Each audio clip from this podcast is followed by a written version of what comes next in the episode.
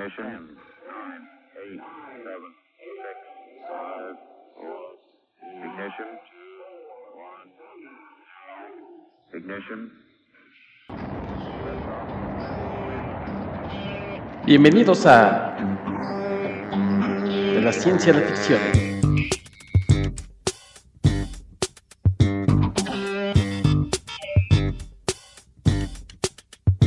Un podcast con un toque de ciencia.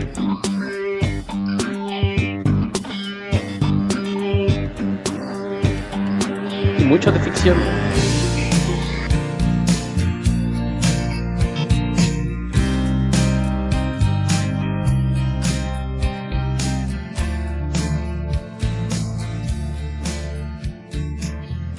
Ya estamos de vuelta en una edición más de su podcast de la ciencia de la ficción. Yo soy Héctor McCoy, los saludo como siempre, esperando que se encuentren muy bien. Y el día de hoy vamos a hablar de Donnie Darko, esta película que a muchos les resulta todavía sorprendente después de tantos años. Y aquí, para eso estamos aquí, para decirles a ustedes si es una película realmente buena, si nos vendieron puro humo, si Richard Kelly fue llamarada de petate. Ya, creo que ya escucharon por ahí la risa de mi compañero y amigo, ya lo conocen, lo han visto en la tele, lo buscan en más de 40, 50 países. El experto y escritor de ciencia ficción, el doctor Armando Saldaña. ¿Cómo estás, Armando? Bien, bien, mi estimado, aquí como de costumbre, listo para otro programa, encantado con la selección de este día. A ver si me estás consintiendo. ¿Sí te gusta Donnie Darko? Yo, yo la verdad soy muy, muy fan. Y, y bueno, como ya aludiste en, en, tu introducción, pues sí, de hecho, sí, sí me entristece un poco que, pues conocemos a varios amigos, ¿no? Varios amigos mutuos que son ñoños, que tendrían que amar esta película y de hecho, o no la han visto, no les interesa verla, o sí la vieron y no les gustó, o les aburrió, o simplemente se les hizo una babosada. Entonces, pues, no sé. Yo, yo, yo la verdad sí tengo varias cosas que quiero decir en este programa, entonces, pues ojalá ojalá logramos convencer a alguien cuando terminen estas, bueno, lo que dure este programa, de que no es tan mal esta película. Sí, porque además ya tiene 21 años que se estrenó, entonces sí. vale la pena que, que, la vuelvan a revistar, o si nunca la han visto porque creen que es una película, no sé, hasta de terror, porque es una de las impresiones que deja esta película cuando, cuando se ven algunas de esas imágenes, sobre todo este conejo tan escalofriante, a lo mejor mucha gente cree que es un, una película de slasher, una cosa así. Y pues, no, o sea, sí es una, una cosa rara, pero a lo mejor no es tan rara como muchos creen. Uh, no sé, es una película que... Yo creo que el póster no ayuda, porque sí, el póster en efecto es más como... Está muy padre la imagen, ¿no? Con todas las caras de todos los personajes formando la máscara del conejo. No sé si han visto el póster la gente que nos escucha, pero a mí, a mí me encantó hasta el póster, no solo la película, sino hasta el póster, lo tengo aquí enmarcado en mi casa. Pero sí, en wow. efecto, no te da la impresión de ser una película ni de ciencia ficción, ni una película así como que, así de, para ponerte a pensar. Sí parece como que una película de, de horror y de slasher más que nada, que esto vea peor aún. Pero no, no, no, no, no se vayan con la pinta. El póster está muy, a mí me gusta mucho, pero de nuevo, puede considerarse ligeramente engañoso. Exacto. Oye, y esto comentabas, porque por ahí he escuchado muchas opiniones en las que dicen que no es una película de ciencia ficción, sino más bien metafísica. Esto que, fíjate que qué chistoso. La gente que nos escucha a lo mejor ya notó un patrón y no lo hago intencionalmente, créanme que no es, no es mi intención lo que voy a explicar, porque luego resulta que con Beto, con Beto Calvo, saludos al, al decano de este programa. Seguramente sí, ahorita ya debe estar dormido porque pues, ya está viejito. Sí, eh, no, ya son como las 7 de la noche ahorita, ¿no? En su... Sí, no, sí, nada. Sí, no. Ya, ya está dormido.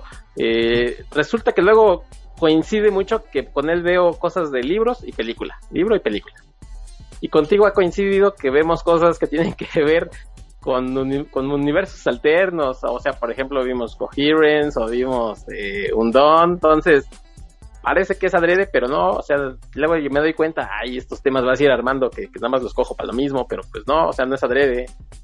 Pues yo, si estás esperando que te ayude, pues no sé, no puedo apoyarte porque a mí me llegan las, las, instrucciones con mi, mi, con mi cheque cada semana, por supuesto, sí, hay que pedir tenemos que discutir la próxima vez. Pues bueno, yo, yo como buen soldado aquí vengo no sé, no sé qué determina las películas que tú escoges para que yo participe contigo, pero pues a lo mejor, a lo mejor es inconsciente, ¿no?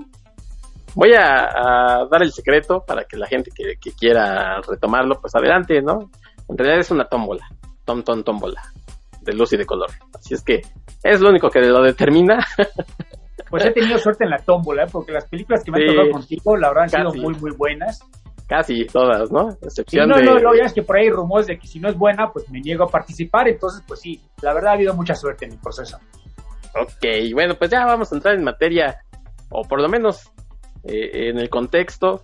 2001, 2001, cuando se estrenó esta película, pues ustedes saben que 2001 es un año eh, significativo por lo del ataque a las Torres Gemelas en Nueva York, 11 de septiembre, que influyó en, el estreno de esta película porque pues no se veía bien una película que tenía eh, parte de la trama que, que tuviera un accidente de avión pues estuviera ahí en estreno. Y de hecho no sé si llegó a estrenar, sino hubo por ahí un estreno muy reducido, con algunas salas solamente como, como para algunos críticos y, amigos del, director y así, pero se fue directamente a, video, Armando. Sí, no, no, bueno, lo que pasa es que estrenó en Sundance, por supuesto. Sí. Y, en efecto tuvo la mala fortuna de que, pues, cuando finalmente consiguieron un, un distribuidor, y eso fue más por la presencia de Drew Barrymore más que por, la película en sí, si somos honestos. Eh, pues sí, ocurre este accidente, bueno, este accidente, este, este ataque terrorista a las Torres Gemelas, que, todos conocemos, y por supuesto, todo mundo hasta el día de hoy atribuye el fracaso comercial de esta película de Donnie Darko a eso, porque primero, la gente pues no estaba de humor para ir al cine, y, segundo, mucha gente no se sentía segura yendo al cine porque te recordarás que había mucha paranoia, mucha tensión en estos momentos en Estados Unidos, no sabían cuándo iba a venir el siguiente ataque, si es que iba a venir un siguiente ataque. Y luego lo siguiente, pues la gente que sí se lanzaba a las pocas salas donde se atrevieron a, estrenar esta película, pues como que no tenían ganas de ver una película donde el catalista era precisamente una, un, un accidente aéreo, ¿no? Ya es que ahorita lo platicamos con más detalle, pero todo empieza porque una turbina de avión cae en la casa de la familia del protagonista. Entonces, como que fue una tormenta perfecta, pero en negativo. Todo lo que lo malo que pudo haber ocurrido sucedió y en efecto fue un desastre. Para empezar, se entregó muy pocas salas, estaba muy complicado que fuera a ser, o sea, una, un éxito en taquilla, pero sí, fue, fue, fue algo bastante malo para la productora, para el director. Es únicamente cuando se empieza ya, cuando empieza a bajar un poco la paranoia de, los ataques, y en día está hablando del mes, tienes que hasta el siguiente año, sobre todo cuando se estrena en, Europa, que como que la gente, ah, mira, no está tan mal, y como que hubo, por, por voz de boca se empezó a, a, comunicar el, hecho de que esta película no era tan mala. Claro, tampoco les voy a mentir, nunca fue un éxito taquillero. Con el paso de los años, como que se ha vuelto película de culto y todo el mundo cuando invariablemente hacen de las listas de las mejores películas del siglo XXI, pues sin falta está esta, ¿no? Para bien o para mal está, le gusta a quien no le guste, pero el caso es que ahí siempre está esta película. Pero sí, esto fue, pues, post facto, ¿no? Para la gente que hizo la película en el mero momento, fue una tremenda desilusión. Quiero pensar que tampoco les cayó de sorpresa. Creo que viendo el material ya sabían de antemano que pues, estaba complicado encontrar una audiencia, pero pues la verdad pues, pues aplauso para Richard Kelly. ¿no? Ahorita vamos a mencionar el problema que tiene Richard Kelly, pero la verdad, aplausos por lo que intentó hacer y lo que logró hacer con esta película. Sí, porque fíjate que en ese año del 2001 esto es algo que, que hacíamos en, algunos episodios y hemos dejado un poquito de lado, pero las películas que se estrenaron, algunas de ellas ya se han olvidado y otras, bueno, pues por ahí la gente las sigue mencionando, pero por ejemplo, mira, se estrenó Una mente brillante, que, por ahí estuvo muy con varias nominaciones a Oscar, eh, Russell Crowe. No envejeció muy bien esa película, pero bueno, sigue. Pearl Harbor, Hannibal, El viaje de Shihiro. No, bueno, esa es la mejor de las que has mencionado hasta ahora. Ay, mira, mira. Lara Croft, Tom Rider con, con Angelina Jolie. El planeta de los simios de tu amigo Tim Burton. Ajá. tu amigo, tu amigo, lo fuiste a ver a, su exposición. Eh, no, bueno, si estás haciendo un esfuerzo para que nuestra película de hoy se, vea mejor de lo que es, lo estás logrando. Porque esas películas que han comparado, excepto la de Miyazaki, por supuesto, bastante malitas, ¿no? Eh, eh, algunas entretenidas, y, pero sí, digo, nada sobresaliente, ¿no? No, no, no, pero a ver, no has mencionado la edición de los anillos que empezó en el Ahí 2001. voy, ahí voy, ahí voy, Ah, ahí bueno. voy. Sí, espérame, está, está- están, es que están en orden. En Ah, orden de ok. no sé qué, en orden de no sé qué, pero en orden. Va, Mira, va, va. eh, Vanilla Sky, el, el, El aquella remake, película, remake de, de, de- ¿cuál Abre es? los Eh. Abre los ojos. sí, de Amenábar. Sí, Ay, pues no está, no es tan mala, siendo honesto, ¿no? Pero no quiero verme payaso, pero mejor vean la original de Amenábar, la española, y creo que se van a divertir más. Digo, sale Sí. Penélope Cruz en ambas, no hay ningún problema. Ajá, es- exacto, Cameron Díaz también sale ahí. Correcto. Eh, esta que, que a ti te encanta también, que es inteligencia artificial. Ajá. Ajá. Ah, fíjate, ahora bueno, sí voy a mencionar de estas. Sí me gustan, fíjate. La caída del halcón negro es una película que me encanta. A mí Ajá. me gusta mucho. O sea, podrás, el tema será lo que sea. Sí, Yo sí, sí, cada sí. que me da- cada- ahora ya no tengo cable, pero cuando tenía cable y la pasaban, si me la encontraba, me la chutaba donde estuviera. Pues la chutaba seguido, porque yo cuando también cuando tenía cable en el pasado, La pasaban bien seguido. la pasaban. Pues así la veía yo y por ahí anda en este, no sé si es de los de Fox o del, bueno, de HBO, no sé, pero ya la voy a poner nada más porque me acordé. Por Eh, obviamente el Señor de los Anillos, la comunidad del anillo Sí. y, y bueno, pues son de las, algunas de las que se estrenaron. Y, Memento, no has mencionado, caramba, Memento es una ¿Memento? gran película. ¿A ti te gusta Memento? ¿A ti no? Sí, sí, sí, sí, sí. O sea, ya sé que tú tienes un problema con Nolan, pero a mí yo creo que Memento, igual que The Prestige, es de las películas que hasta los haters que tienen Nolan, yo creo que hasta ellos tienen que admitir que caramba, qué buena película. Ah, bueno, en ese episodio de, de Nolan quise con, precisamente con Beto Calvo. Sí, Memento sí me gusta, pero de Prestige, fíjate que cuando la vi tuve el problema del, del truco, que creo que lo adiviné, siempre lo platico, siempre platico lo mismo. Y entonces, sí, pues sí. Entonces, No, pero no eh, depende de eso la película, o sea, aún si sabes cómo va a acabar, que, que la verdad me quito el sombrero contigo, pero a mí sí me pilló por sorpresa, pero aún si entiendes lo que está pasando, yo creo que es bastante bien entretenida, o sea, los, los beats dramáticos creo que se manejan muy bien, ¿no? Y David Ah. Bowie de Nicolás de, de Tesla, ah, bueno, sí. Ay, sí, sí, ese, es un plus ultra, pero, uf, pero lo demás no, lo- no lo dijeron muy bien. Ocean's Eleven, ¿no te gusta? Sí, claro que sí. Es de ese año también. También es, es, bueno. es que ya no las anoté, pero bueno. Ya nos estamos alejando del tema un poco, pero... Sí. Y no es sí. de ciencia ficción, por supuesto, ¿no? Pero a mí Ocean's Eleven me gusta mucho. Sí, hasta la 2 la paso, pero la, la primera es la mejor. Ya la 3 ya La no, dos es esa no existe. por favor. La 3 La ni dos es existe. espantosa. Sí, la 3 digo, la 3 ya no existe, ¿no? Sí, no. Bueno, te soy honesto, creo que la 3 me gusta un poquito más que la 2. Que la 2 en serio ¿Sí? no la tolero. O, oye, bueno, ya dices, pues, nos estamos saliendo del tema. Pues ya la última y nos vamos. Va, y, la de Sandra, y la de Sandra Bullock, que en español le pusieron las estafadores, estafadoras, Ocean's 8. O sea, Ocean's Eleven, pero con mujeres, esencialmente. Sí, sí, claro. ¿Y está buena? Ah, ¿no la viste? No, no, no, ya no tenía yo dinero para ir al cine. Está entretenida, o sea, la verdad es que no le llega que a- para nada la, la de George Clooney y, y Brad Sí. Pitt. Fíjate que a mí me gusta mucho eh, Sandra Bullock, Kate Blanchett, pero por ejemplo, Sandra Bullock aquí está así como que me pagaron el cheque para salir ahí, pero no para que sonrieran ni estuviera yo contento ni nada. Entonces, pues está entretenida, o sea, tiene sus partes agradables, pero o sea, me, me extraña, pues si tú ves, este, bueno, hasta películas mexicanas ves.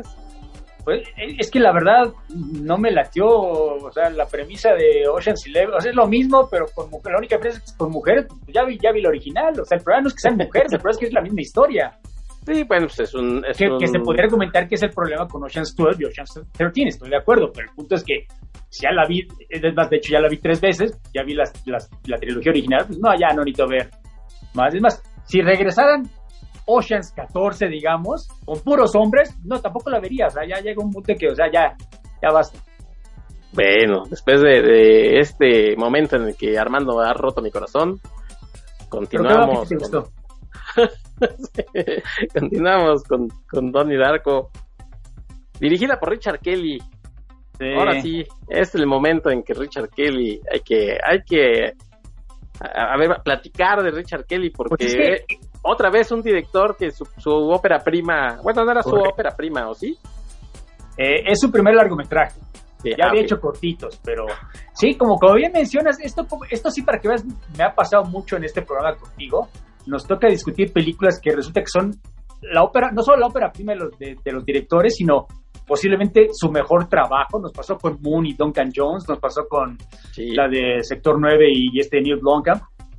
Pero caramba, creo que, creo que el caso de Richard Kelly es más extremo porque, vaya, uno podría discutir, a lo mejor tú consideras que otra película de Neil Blomkamp es mejor que Distrito 9, pues según yo no, pero estaría dispuesto a escuchar tu argumento en un cafecito, ya sabes. Pero con Richard Kelly simplemente no hay argumento. Richard Kelly nos otorga esta gran, gran película, que es su primer largometraje de nuevo, y nunca más vuelve a hacer algo que, que, valga la pena, ¿no? O sea, hace un par de guiones y hace, dirige otras dos películas. Las dos son espantosas, son pésimas. No sé si has visto alguna de las dos, pero si no lo has visto, te, te recomiendo que no lo hagas. Una es la de Southland Tales. Sí puta, esa sí es, o sea, es espantosa. Y la de The Box, que, que uno iba entusiasmado porque estaba en el famoso cuento de, Richard Matheson, tú sabes que si aprietas el botoncito te vas a dar el dinero, pero alguien más muere, etcétera, etcétera. Y convierte ese cuento, esa premisa tan sencillita, tan, tan, tan impactante, en, algo, o sea, no sé, no creo que dure ni hora y 45 de la película y se me hizo, se le habían quitado hora y media, había sido demasiado. O sea, la verdad es muy mala. Southland Tales es insalvable, o sea, ahorita discutiremos Donnie Darko, pero Donnie Darko podrá ser ambigua, podrá haber partes que la gente o no entendió o no está de acuerdo con ella, pero hay, una trama, ¿estás de acuerdo? Si hay, hay momentos memorables que, lo sigues recordando 20 años después. Southland Tales es un, o sea, es un desastre por donde tú lo veas, el guion tiene problemas por todas partes, hay como 20 personajes y yo, yo, yo argumentaré que 15 son redundantes y los que se quedan, dígase, eh, The Rock y Buffy, la cazavampiros y, y los policías gemelos. No, no, no, en serio, no tiene ni pies ni cabeza esa película. En serio, cuando acaba, quieres irte, o sea, quieres aplaudir porque ya se acabó. Supuestamente la bucharon en, en Cannes cuando estrenó. Y únicamente estrenó en Cannes, pues porque la gente recordaba a Donnie Darko, ¿no? O sea, en serio le compró mucha buena fe esta película de Donnie Darko a Richard Kelly y, simplemente lo tiró toda la basura. Porque te digo, Blomkamp y John Jones puedes argumentar que nunca hicieron tan buenas películas como su ópera prima, pero pues siguieron haciendo películas, ¿no? No tan buenas, pero yo creo que se mantienen entretenidas, que se defienden de alguna manera. Sí. Richard Kelly nunca volvió a hacer nada, la verdad, y, se nota, no, estoy dando mi opinión, o sea, en, serio es, creo que es, si en algo estamos todos de acuerdo, los cinéfilos, es que Southland Tales y The Box son pésimas, no creo que sea accidente que nunca jamás ha vuelto a escribir o dirigir otra película Richard Kelly, porque en serio, en serio quemó a los, a los productores, a los inversionistas de sus películas. Y es una lástima, porque yo, en serio, yo recuerdo, yo fui, ya, ya yo soy un anciano, yo fui a ver Donnie Darko al cine, y recuerdo cuando salí del cine con mucha claridad, yo, yo estaba impresionado como pocas veces después de ir a, a ver una película, yo estaba convencido que acaba de ver la obra de un visionario, un verdadero artista, un director, así que nos iba a hacer época, ya quería ver su siguiente película y no, la, realidad es que nunca más volvió a hacer nada que valiera la pena, entonces pues, habiendo dicho eso, no quiero que se asuste la gente, yo creo que sí, Tony Darko, si nada más tenías una buena historia para contar, pues caramba, creo que lo hizo Richard Kelly, porque de nuevo, Donnie Darko yo sí la pondría entre mis favoritas de todos los tiempos, no, no de ciencia ficción, de fantasía, sino películas. O sea, en, mi top 10 de películas de toda la vida, tengo a Donnie Darko. Sí, mira, pues, Southland Tales se estrenó en el 2006 y The Box en el 2009 y desde entonces ha participado solamente en algunos guiones, algunas cosas así. Tiene por ahí otra vez, ya no como director, pues algún, un proyecto que se llama Corpus Christi, está en preproducción. Eh, como guionista, pero dirigiendo, sí, ya, como dices tú, creo que ya agotó el nombre que tenía y pues ya nadie le quiere soltar la lana. No, y te das cuenta pues, de lo desesperado que está porque durante años y años él negó, porque todo el mundo le decía, no, no va a ser alguna secuela de Donnie Darko, algo así, algo así, en el mismo universo. Y él siempre se negó, siempre dijo, no, no, ¿para qué una secuela? Ya está completa la historia. De hecho, existe una secuela que no tiene nada que ver con él, y él siempre lo primero que hacen es informarte que él no tuvo nada que ver con esa, con esa basura. Pero ya últimamente, cuando lo vuelven a entrevistar, vuelve, él es el que menciona, no, pues estoy, se me está ocurriendo ideas para una secuela, podemos hacer una serie de televisión en el universo de Donnie Darko. O sea, ya, por favor, ya te das cuenta que en serio el pobre hombre Ya no. ya fue, o sea, lo que tenía que ofrecernos ya no lo ofreció en realidad, entonces pues bueno, qué triste, ¿no? Pero, pero bueno, eso no quita el hecho de que Donnie Darko es una gran, gran película, ¿no? Sí, y hasta estarás de acuerdo, ahorita lo vamos a comentar, porque Donnie Darko eh, tiene una- es una de esas películas que tiene una versión del director que Sí. a, mi, a mi gusto no la mejora, porque hay veces que, que uno dice, oye, como que faltó algo y se da cuenta que, que efectivamente en la, en la edición o los productores, hemos comentado aquí, en la, la visión del director, pues se ve precisamente estas escenas que quedaron afuera. Para mi gusto no, no mejora la versión normal, pero bueno, ahorita lo comentamos. A tu- a, no sé, a tu mejor opinión, creo que no es mejor. Sí, no, no. pero no es mejor. Ahorita que acabas de platicar de la, de la versión de, de Theatrical Cut, como le mencioné, la que vimos en el cine, vaya, podemos hablar rápidamente de la del Director Scott, pero para hacértelo rápido, estoy de acuerdo contigo. Es de esos Director Scott que no ayudan, yo creo que empeoran el producto. Se me ocurre el Director Scott de Apocalypse Now de Coppola, el Apocalypse Now Redux le pusieron, o, o el Director Scott de Amadeus, que no, no, no, o sea, no me repito haberlos visto, pero yo siempre le recomiendo a la gente, vean, vean la original, vean, creo que es más sencillo encontrarla inclusive, porque el Director Scott le añade como 20 minutos, o sea, son escenas que no están mal, o sea, no hay ningún problema con las escenas en sí, pero no, hay- no añaden nada, si soy muy honesto, y la parte que sí me molesta es, creo que cuando añaden eh, estas tarjetas con texto, Ujú. que vienen supuestamente del libro que escribió Roberto Sparrow, que te lo explicamos con más detalle, supuestamente para explicar, ya es que mucha gente eh, no acaba de entender lo que pasó al final de Don- Donnie Darko, aún la gente que sí le gustó la película como que sí tienen ciertas dudas, y para ellos estas dudas son como que un problema, a mí como que la ambigüedad es parte de lo que me gusta de la película, pero bueno, el punto es que mucha gente se quejó, y, y- y Richard Kelly en la versión del director no solo añadió escenas que habían quedado en, en el cuarto edición, sino que además pone estas tarjetas como para ir explicando. Y de nuevo, no, entre que explica lo obvio, según yo, y explicas cosas que no tendría que estar explicando, creo que le quita Sí. algo de la magia que tiene la película original. De nuevo, ya es cosa mía que la ambigüedad sea algo bueno, pero creo que el hecho de que no te expliquen un truco mágico a veces te deja un poquito más maravillado que te enseñan los tras bambalinas. Mira, mira, aquí está abajo la, la, la mano debajo de- del sombrero, etcétera. O los programas que te explican los efectos especiales de las películas, luego ver la película y ya no te gusta tanto, porque ya, es, ya puedes ver los trucos que hicieron. Creo que aquí ocurre algo parecido. Y, y otro detalle, porque algo por lo que es muy recordado Donnie Darko es por el soundtrack. Y creo que el soundtrack de la Director Scott tampoco le hace favores, porque le cambia un par de canciones. A ver, porque rápidamente. Quitan la letra de Bodyman, la del principio, y la ponen la de la de Nexus, la de Never Tear Us Apart. Yo estoy de acuerdo, Never Tear Us Apart es un rolón, es una mega canción de todos los tiempos. Pero honestamente, ahí creo que no va. Si escuchas la letra de, de, de Killing Moon, la canción de Echo de tiene más que ver con lo que está pasando, además el motivo del conejito, que la canción de Inexcess. Y hay otras canciones que no es que la quitan, pero las, las cambiaron de lugar. Entonces, no, no Sí. sé. Creo que la, la- el director Scott no me arrepiento de haberlo visto, pero sí recuerdo claramente que cuando la acabé de ver dije, "Mm, me quedo con la original. Entonces, sí, yo, yo si, si algo queda claro de este programa es que por favor busquen la original, no la del director. Sí, ¿te acuerdas que, bueno, si si ustedes amigos no han escuchado los programas que hicimos de Coherence y de los cronocrímenes que decíamos que son películas para ver dos, tres veces? Eh, Donnie Darko creo que es una de esas películas eh, Sí. para ver dos, tres veces Sí, y, y se, va, se va entendiendo mejor y en este caso es ver dos, tres veces, como dices tú, el original. No vayan a cometer el, el error de, de ver, a ver, quiero ver el... O sea, si lo quieren ver, pues adelante, no, no pasa nada. Sí, vaya, yo tampoco que puede- si se puede. ver la otra, Sí, ¿no? no. Pero sí preferiría, creo que es mejor la otra, la original. Sí, sí, sí, sí. Si quieren, si les gustó, o sea, si les gustó Donnie Darko a la primera, pero sienten que algo no, les, no le entendieron, porque así pasa, o sea, a mí, a mí me pasó así de, a ver, a ver, a ver, ¿qué, qué, sucedió aquí? Y No, la claro, volví a ver claro. y, y te va gustando más, y es una de esas películas que aunque uno ya sepa más o menos qué es lo que sucede, no deja de, de gustarte, además, muchas de las cosas que, que, creo que me gustan a mí de Donnie Darko es más allá de la trama, o sea, más allá de la historia, son los personajes, o sea, el personaje de, de, Donnie Darko, eh, la actuación de, de Jack Gyllenhaal, me gusta mucho. Entonces son cosas que, que van más allá de, de, lo que te están vendiendo, de las ideas que te están vendiendo.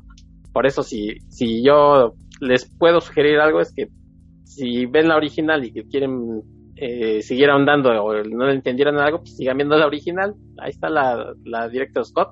Sí. Pero la original. Sí, hay partes que están, de nuevo, ambiguas, no muy bien explicadas, pero eso no es un error de narración, simplemente es intencional. Yo creo que sí es una película que está muy adelantada a su época, ¿no? Para empezar, esta ocurre en la década de los ochentas.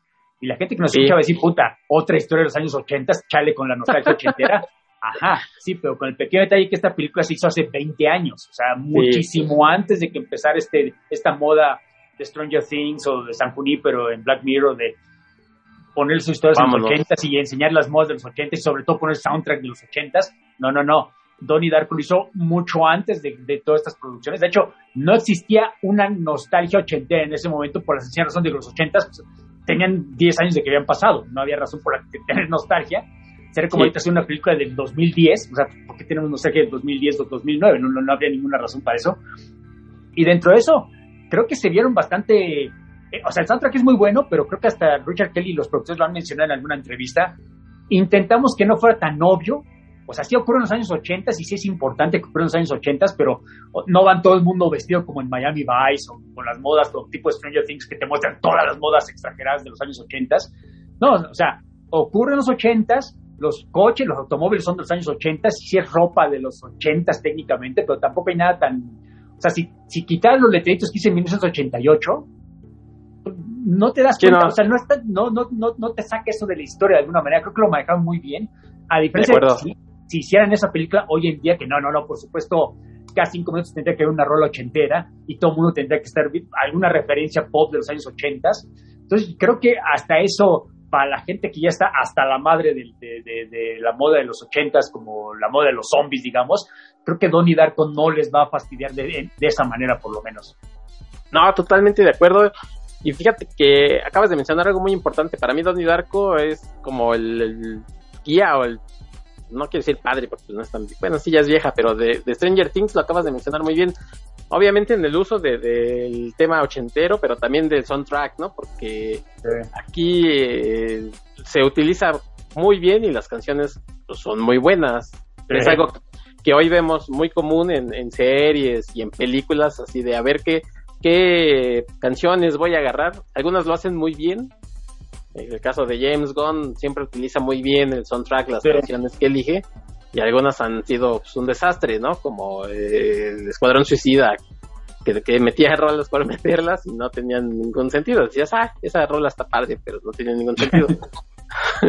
Ah, y, y Donnie Darko es como el, como un guía espiritual de estas eh, producciones recientes, ¿no? Que, que agarra, agarra de pretexto cierta época y como dices tú, no es que digas, ay, sí, están ahí los ochentas, ¿no? No, este, podían ser bien los ochentas, los noventas, los dos miles, y, bien, o sea, fíjate que, eh, eh, hablando de los protagonistas, en, ya en el 2001 Jake Gyllenhaal tenía 21 años, pero se ve bastante chavo, Se supone que es un adolescente, y yo creo que la actuación ahí de, de Gyllenhaal a mí me gusta mucho como actor, me parece buen, bastante bueno, pero aquí se luce, la verdad, tiene una cara de menso en esta película, o sea, las miradas... entre, menso y, loco peligroso, ¿no? Creo que la verdad... Sí, las miradas, sí. sí. exacto. No, porque ha hecho, o sea, ya había hecho un par de peliculitas cuando era más chavo, porque de hecho empezó siendo actor bastante infantil él, él y su hermana, pero en realidad yo creo que esta es la primera gran película que hace él y ella, ¿no? Porque de hecho ella es un poquito más grande, pero es muy probable que yo conocía a Jake Gyllenhaal directamente a Maggie Gyllenhaal por esta película y creo que a los dos les queda muy bien el papel, ¿no? Porque inclusive, sí, como tú me decías, se ve chavo, quizá no se ve de, high school, se ve un poquito más grande. Si me dices que es de su primer año de universidad, te lo creería. Pero en algún momento te lo menciona, ¿no? O sea, no, pues es que, que cuando está hablando con su novia, bueno, la futura novia, no, pues es que quemé una casa, entonces me, casi me metí en el bote, entonces me retrasaron un año en la escuela, entonces se entiende que él es un año mayor que los de su generación. Entonces, de alguna manera para la gente que dice, pues es que no parece niño de 16 años, que Gyllenhaal se ve chavo, pero no tan chavo. Bueno, pero es que ahí te lo explican de alguna manera, es un poquito más grande. Si vamos para el caso, el, el, psycho es el bully que, que, lo ataca en el baño de, de la piochita, él también se ve bastante mayor, ¿no? Entonces, pero no es un problema. Entonces yo creo que, creo que, de, hecho, esta producción fue conocida por muchos años porque no solo los actores, sino hasta el director, Richard Kelly, tenía creo que 25 años cuando hizo esta película, entonces todo el mundo era bastante chavo. Richard Kelly dice que hasta perdió como 10 kilos porque cada momento, cada decisión que él tomaba se la cuestionaba a todo el mundo. Pues el chavito este 25 años, que es su primera película que usted dirige, pues, no tiene ni puta idea de lo que está haciendo. Por ejemplo, la escena cuando se baja del camión, ahorita lo platicamos, cuando se baja del camión y llega a la escuelita y se escucha la rola de Tears for Fears, supuestamente los productores estaban escandalizados, a ver, dura tres minutos y no avanza tu historia, o sea, es como un video, y además, cabrón, no hemos comprado los derechos de la canción, ¿por qué estás haciendo esto? ya la metiste. Te lo explica Richard Kelly. O sea, necesitamos que fuera esa rola, porque si te das cuenta, los cortes están según la canción, o sea, no habría funcionado con otra rola.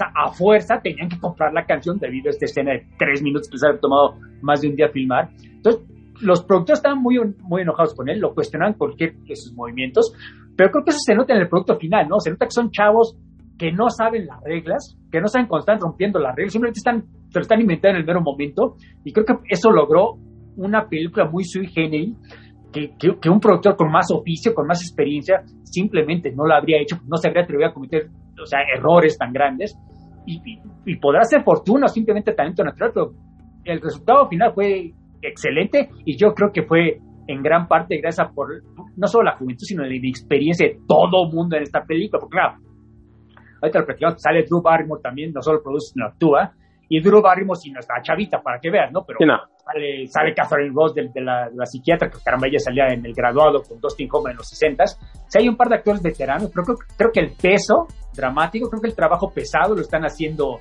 los actores chavos. Sí, exacto. Y de esta escena que, que comentas, la toma esa con la que empieza, ¿no? Porque es una toma lateral, el camión se abre no, no de frente, sino con la puerta hacia arriba y, y, luego es una toma, como si fuera una sola toma, va recorriendo la escuela, o sea... Sí. No es una toma continua porque hay un par de cortes, pero sí, se nota. da la impresión. La verdad está muy padre esa escena, sí, como no. Sí, y la rola, por supuesto. Claro, sí, sí, todo. La verdad es que es lo que decimos, ¿no? O sea, la decisión y fíjate que eso, que eso no lo había yo checado, me había puesto a pensar en, el, en la forma en la que utiliza las canciones y que a lo mejor alguien le decía, oye, cuesta un buen esa rola, no, no la metas y ya la hiciste. Eso no lo había yo pensado, Dios. Sí, sí, sí, sí, sí, no, los productores sí lo pensaban y estaban bastante molestos. bueno, eh, hablando de, obviamente, de Jack Gyllenhaal, sale Maggie Gyllenhaal. Yo no soy el mayor fan de, Maggie Gyllenhaal, no pero debo... Digo, eh, fan, me refiero, reconozco que es una muy buena actriz. Me refiero a que en esta película se ve guapa. Ella es, ella es guapa, pero en esta se ve, no sé, tiene dos, tres tomas en las que se ve bastante guapa. Yo, por ejemplo, en Batman no la veo tan guapa, ¿no? Por ejemplo. Ah, bueno, ah, bueno, eso es distinto, ¿no? Pero es una muy buena actriz, o sea, entiendo ah, no, Sí, ese punto ya, ese punto ya aparte, sí. Pero, pero más que buena actriz, creo que escoge muy buenas películas, ¿no? Porque son, no son películas taquilleras, excepto la de Batman, ¿no? Pero, y otras así, pero usualmente escoge películas raras, Ajá. Porque si te fijas después de esta, cuando hace la de la secretaria, que creo que es la que la hizo famosa, que es más para gente de bondage, ¿no? Nuestro amigo Black Paco, saludos, creo que a él le gustará más que a ti. Pero el punto es que siempre escoge películas muy arriesgadas, o por ejemplo la serie de televisión que hizo hace poco, la de la que es una de prostituta, cuando, en, los, en los años 70 en HBO. No, no sé, siempre escoge papeles muy arriesgados que una actriz, digamos, de más renombre a lo mejor no se atrevería porque a lo mejor podría arriesgar su reputación. Entonces, la verdad, hay que aplaudir, ¿no? Cuando los dos, los dos Gyllenhaal siempre escogen, películas raras, también tienen sus productos comerciales, claro, ya hay que pagar la renta, pero usualmente escogen proyectos excéntricos, extraños, entonces qué bueno, ¿no? Yo, yo, yo pues siempre que veo sus nombres, usualmente le pongo un poco más de atención a la película. Sí, sí, sí, digo, los dos son muy buenos actores y eso no hay, creo que no hay discusión, aunque sí, Jake quizás a lo mejor ha querido hacer una carrera más comercial y eh, no le ha salido tanto, que ella, ella sí se ha decantado por, por arriesgarse más y creo que se le reconoce eh, más su carrera por, por estas cosas raras que hace. Pero te digo, aquí en esta sale, pues es muy joven, se ve muy joven, tendrá tres años más que él y se ve bastante guapa. Ya que estoy hablando de la familia, pues eh, la hermana menor, eh, Debbie Chase, Samantha Darko, que es la que después aparece en la continuación, secuela, segunda parte. Yo la verdad no la he visto. continuación, sí. Yo la, sinceramente no la he visto y por lo que comentaste hace rato tampoco recomiendas, ¿verdad? Que no, no, no, no, no, no, no. No, no, no. No, no, o sea, es que ella casualmente es la única que sale en esta película que tienen que aparece en, la, en, en Dark, o sea, en la, escuela, entre comillas, no aparece ni el director, o no la escribe él, no sale ningún actor, ningún productor, el que hace la música es distinto, no sé, no, no, no, no es muy... Y, la historia no es muy buena además, o sea... Ok, entonces sí, no, ¿para qué nos entretenemos en eso? Y la mamá es Mary McDonnell. Sí. Eh, también muy famosa. Danza con Lobos, con Kevin Costner, también aparece en el día de en el Día de la Independencia aparece también. Ah, claro.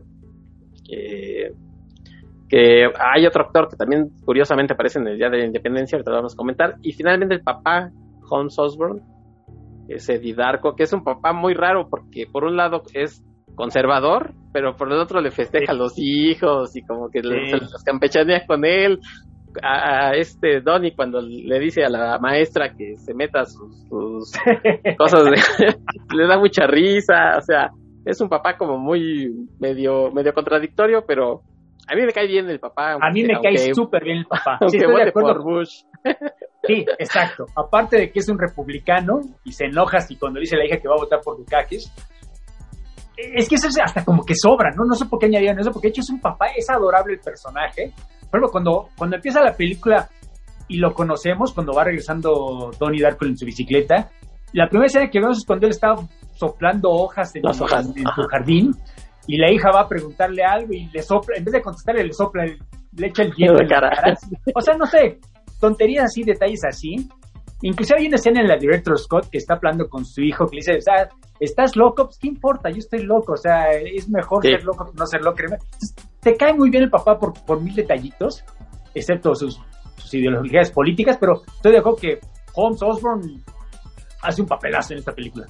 Sí, sí, sí, sí. Y bueno, pues hablando de ahora del lado de la escuela, los profesores ya mencionabas a Drew Barrymore, que es la parte, fíjate esta historia de los maestros que siento que, que, había como, como algo más de fondo, es lo que, o sea, es mi impresión, o sea, a mí me deja como que no me cuentan la historia de estos maestros, como no, no, no repercuten en la trama, pero yo siento que, que había algo más, porque al final de cuentas eh, el que ella sea la maestra de literatura, pues tiene que ver, ¿no? Cuando les dice, cuando le dice, por ejemplo, la palabra esta aquí, de Seldor, pero parece que hay una historia más de fondo y no, no la cuenta, o sea, pues obviamente sí va a ser una película de tres horas, ¿no? Pero sí, porque inclusive en, en la versión del director hay más escenas con Drew Barrymore, pero por ejemplo no hay más escenas con el Dr. Carter, ¿no? El de ER, este Noah Wiley, que es su novio, que es el otro profesor, creo que él simplemente está ahí para, pues, para darle el background a, a, Donnie Darko, ¿no? De Como el catalizador. Cómo funciona el tiempo, el viaje en el tiempo, y mira, toma el libro, que por supuesto es muy importante eso. Sí, parecería que no está completamente desarrollado el personaje de Noah Wiley, creo que podrían haber hecho más con él, pero creo que funciona para lo que está, ¿no? Ciertamente como que es como la ficha de dominó que echa a andar muchas otras fichas. Entonces, se puede argumentar que no está muy desarrollado, pero si vamos para el caso de Patrick Swayze, pues es básicamente casi, casi el villano plano, ¿no? Eso es lo único que tiene que hacer y es lo único que hace. Hasta cierto punto, pues eso es lo que hace Noah Wiley, ¿no? Es como que el soporte de la actriz de soporte que es Drew Barrymore de alguna manera. Exacto, sí. O sea, no, no te tienen que contar su historia, pero yo siento de acuerdo, que, de acuerdo, que, que, para que el personaje funcione o, o tú sientas que el, personaje el, establezca estas relaciones con, con Donnie Dark o con, no sé, con, con, incluso entre ellos, porque al final sientes que esos personajes había más, ¿no? Más de fondo y, no te quedas como que ellos, ¿cuál es sus, cuál es su sufrir al final? Pero, pero bueno, o el de Patrick Swayze sí está ahí para, para también ser eh, como un, un objeto ahí solamente de, de que Donnie haga estas cosas que, que después repercuten, ¿no? En todos, en, ya sea en quemarle la casa, en, en, sacarle su verdadera historia, eh, a la maestra esta que es como la persinada, que, que es esta actriz eh, Beth Grant, que siempre sale más o menos como de lo mismo, pero... Pues es que tiene cara de eso, ¿estás de acuerdo? Y quién sabe cómo sea la señora, pero yo creo que donde la antes de que actúe o diga una sola línea de diálogo, ya sabes que es la, la persinada, como tú lo acabas de explicar, creo que es la palabra La mocha, perfecta, la típica maestra insoportable que tienes en la escuelita, ya sabes que, ay, ay, o sea, se escandalizada con cualquier babosada y muy creyente de Dios, Sí. ay, puta madre. Entonces, como que la- lo tiene tatuado en la cara de alguna manera. Sí, sí, o sea, y donde sale, te digo, casi aparece haciendo el mismo, el mismo personaje, ¿no? Este, Quiero pensar que la vida real no es así, ¿verdad? Pero sí, esencialmente está haciendo el mismo papel siempre. Sí, por ahí sale también en The Office, es, es la que era supuestamente nana de, de bueno. Ah, ah, oye, eh, aparecen otros chavos, bueno, Jenna Malone, que es el interés romántico, ¿Cómo no? Gretchen, Gretchen Ross, No, no, Eh, y, lo que comentaba hace rato de Maggie Gyllenhaal, yo lo diría doble de Jenna Malone. sí, Porque Jenna Malone siempre ha sido guapa, ¿no? Pero, digamos, creo que aquí se ve simplemente preciosa, es, es adorable, o sea, físicamente Sí. quiero decir. Mientras que en las películas posteriores que ha hecho, por ejemplo, Neon Demon o Nocturnal Animals, o inclusive en Soccer Punch, ya, ya no se ve así, ¿no? Digamos que la- el baby fat que tenía en la cara se le fue y está, no te voy a decir que está fea, por supuesto, no es una mujer muy atractiva, pero digamos que creo que nunca se vio más bonita que en esta película. Claro, que tenía creo que 20 años, no sé, menos, no sé, pero qué, qué guapa, ¿no? Sale, sale aquí. Y, y el personaje Sí. es adorable, ¿no? Yo creo que sí, sí te acabas enamorando de ella, sí acabas... O sea, el final sí es muy trágico en ese sentido, ¿no? ahorita lo explicaremos, pero o sea, el hecho que no acaben juntos sí es para mí fue devastador, recuerdo cuando vi el, el- el cine, o sea, sí, sí es, o sea, entiendes que se sacrificó por ella, pero caramba, o sea, sí está muy feo eso que no haya relación. sí, exacto. Y bueno, pues ya, ya para irnos terminando, aparece Seth Rogen, sus primeros personajes en el cine, creo que es su Sí. primer personaje en el, y, y haciendo de Seth Rogen de principio claro. a fin. Por no hay supuesto, más para Seth Rogen no tiene él. mucho talento, hace otra cosa más que actor de Seth Rogen, ¿estás de acuerdo? que Seth Rogen. Está una actriz, eh, Jolene Purdy, que es eh, Cherita, esta chica gordita. Que, La gordita, que- ¿no? La ajá, Choco. que- sí, que es, que es la que esconde el secreto ahí. Ahorita, ahorita Armando nos va a explicar.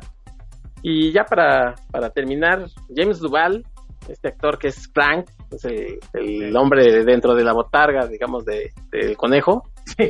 que es, eh, es un actor que siempre hace cosas muy raras. Eh, por ahí, una anécdota rápido. eh, alguna vez en una MESIP, te acordarás de las MESIP, que, es una, que era una convención de ciencia ficción y fantasía, le decían Armando. Sí, sí, sí, lo recuerdo.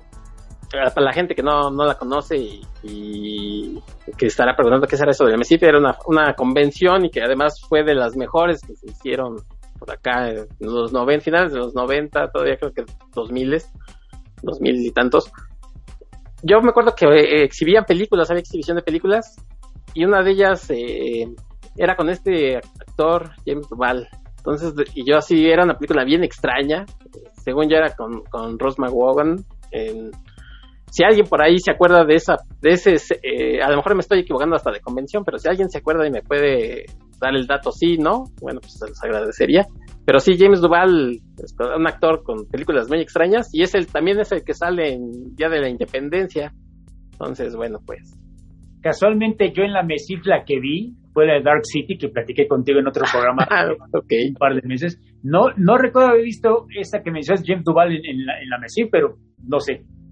Sí, te digo, ya ves que pasaba, ¿no? Era Eh. es probablemente la única convención que, que ponían películas, sí. Sí, porque era, o sea, la idea es que era énfasis en, de ciencia ficción, incluso había un premio Mesif, no solo de cómics, aunque, aunque suene baboso, como que llegaba más gente de cómics, así como ahora en las convenciones de cómics llega más gente de- del espectáculo, en esa Sí. época nos llegaba más gente de cómics que, que de ciencia ficción. Sí, sí, es de esas convenciones que pasaban a mejor vida, por desgracia. Sí, exacto, por ahí se extraña todavía. Según yo, es una película que se llama The Doom Generation o Nowhere, una de esas dos es. No sé cuál de las dos sea, pero es una de ellas. Pero bueno. Entonces también aquí James Duval haciendo este personaje de Frank, muy tétrico. Y Sí, aquí, la- bueno, aquí pues lo son- principal es que eran puros actores en ese momento desconocidos, ¿no? Jake Gyllenhaal ahora es una superestrella, pero en ese momento, ¿quién era Jake Gyllenhaal? Sí, no. Con su hermana, Jenna Malone, por supuesto. O sea, se conocían a los actores que como tú mencionas hace rato, pues salen pocos. O sea, Patrick Swayze sabíamos quién era, pero sale como parodia de Patrick Swayze, sale, ¿qué te gusta? 10 minutos, ¿no? Si juntas todas sus escenas no, no son tantas. Sí, no. Mary McDonald, que es la mamá, sale un poquito más, pero obviamente es la de actriz secundaria. Y lo mismo se puede decir de los, de los otros, Drew Barrymore, o sea, que es además la que consiguió el, el dinero para la producción. Es, es muy pequeño su papel, entonces digamos que los actores eran puros desconocidos, ¿no? James Duval, James Duval hasta el día de hoy supongo que mucha gente no sabe quién es, ¿no? Pero creo que eso en cierta forma ayuda, ¿no? Ayuda al elenco cuando son puros desconocidos, que por supuesto la clásica película, como ya lo hemos discutido en otras ocasiones, que hoy en día sería imposible hacer esa película porque le saldría muy caro tan solo conseguir esos actores. Hoy en Sí. día conseguir esos actores yo creo que sería complicado. Por ejemplo, la de Sunshine, ¿te acuerdas que la platicamos que hoy en día no conseguirían al Capitán América, y mucho menos a Killian Murphy, pero en ese momento, pues como nadie los conocía, va, fue, nos ahorramos dinero por ese lado también, y creo que eso fue lo mío que pasó aquí también, porque de, nuevo, Drew Barrymore, como es Drew Barrymore, consiguió dinero, consiguió patrocinamiento, pa- patrocinadores, perdón, pero fueron creo que 4 millones y medio de dólares, ya los quisiera yo ahorita, pero obviamente pasé una película, aún en ese entonces, pues no era la gran cosa, o sea, tenían que cortar, se conoce como cut corners por todas partes, y parte de las corners que cortaron, pues fue en este elenco que acabamos de decir, que sí, ahora son conocidos, pero en ese momento eran actores desconocidos o actores que están retirados, ¿no? Como Catherine Ross, de nuevo, superestrella en los 60s y en los 70s, o sea, salió en El Graduado y bueno, en Watch Cassidy de Sundance Kid, pero pues el 2000 ya nadie ni se acordaba de ella, no Si- sigue viva, qué, qué caray. Entonces, no creo que haya cobrado mucho, ¿me entiendes? Entonces, Patrick Swayze estoy seguro que habrá cobrado casi casi una fee simbólica más que nada, entonces yo creo que eso ayuda mucho a la película. Sí, porque además eh, Drew Barrymore seguramente por ser la productora, pues Claro. mejor ni cobró. Claro. Como es tú, Patrick Swayze venía de, de un rato a mejor ya no ser esa figura, porque su, carrera la, la cimentó en finales de los 80, 90. Sí, Dirty Dancing ya había sido hace más de 10 años, Uf, ya no era sí, sí, The sí. Sexiest Man Alive como 10 años antes, claro. Ajá, o este Point Break también fue en 91, entonces, Claro. O aquel gran super éxito del Duro, donde sale Liam Neeson. El mismo. Noah Wiley, que, que ya llevaba 5 o 6 años triunfando en ER, pues seamos honestos, no era George Clooney. No, olvídate en el cine. No. Inclusive en la serie de televisión quedaba muy claro quién era la superestrella y quién no lo era. Y Noah Wiley pues no era George Clooney, entonces tampoco habrá cobrado mucho dinero. No, y, y, eh, aún en ese caso George Clooney no era una figura como la es ahora, porque sí era un actor de televisión, pero todavía no hacía este Sí, de Y bueno, ya había hecho Batman, supuesto, ya había hecho Batman, pero- más que Noah Wiley, ¿estás de acuerdo? sí, sí, sí, sí. Entonces, este sí es un reparto de y muchos otros chavos que aparecen por ahí que seguramente seguirán haciendo televisión, algunas cosillas. Y sí, el foco está en estos chavos. Y eh, Armando, ¿vamos a platicar la película o, o- Si quieres ya hagamos un, bueno, Resumen. una sinopsis breve, ¿no? Porque también explicar Donnie Darko no es tan sencillo, Sí. como ya hemos aludido un par de veces. Me puedo hacer Sí. un resumen de, de la trama y hay más o menos que la gente entienda. Básicamente la Ok. historia ocurre, como ya dijimos, a fines de los 80 en 1988. Esencialmente empieza cuando la primera escena es este muchacho, ¿no? Que es Jake Gyllenhaal, Danny- eh, Donnie Darko, despertando en una colina, en un caminito, en pijama. O sea, y ah, caray, ¿dónde estoy? Pues no sabemos, no sabemos qué está pasando como nosotros como público. Se sube su bicicleta y, se, y, empieza a, a- a- a- viajar. Va, va de regreso a su casa, se entiende. Aquí es cuando empieza la primera de las rolas que mencionamos, que es la de, Killing Moon, de con The Boneyman. De Boneyman, perdón. Que el director la, la reemplazan por Never Tear Us Apart de Nexus. Y cuando va regresando, mientras escucha esta canción, pues vamos viendo que él vive en los suburbios, en, la ciudad. Eh, vemos gente jogueando, por supuesto, porque son los 80, mientras él sigue en su bici, llega a su casa.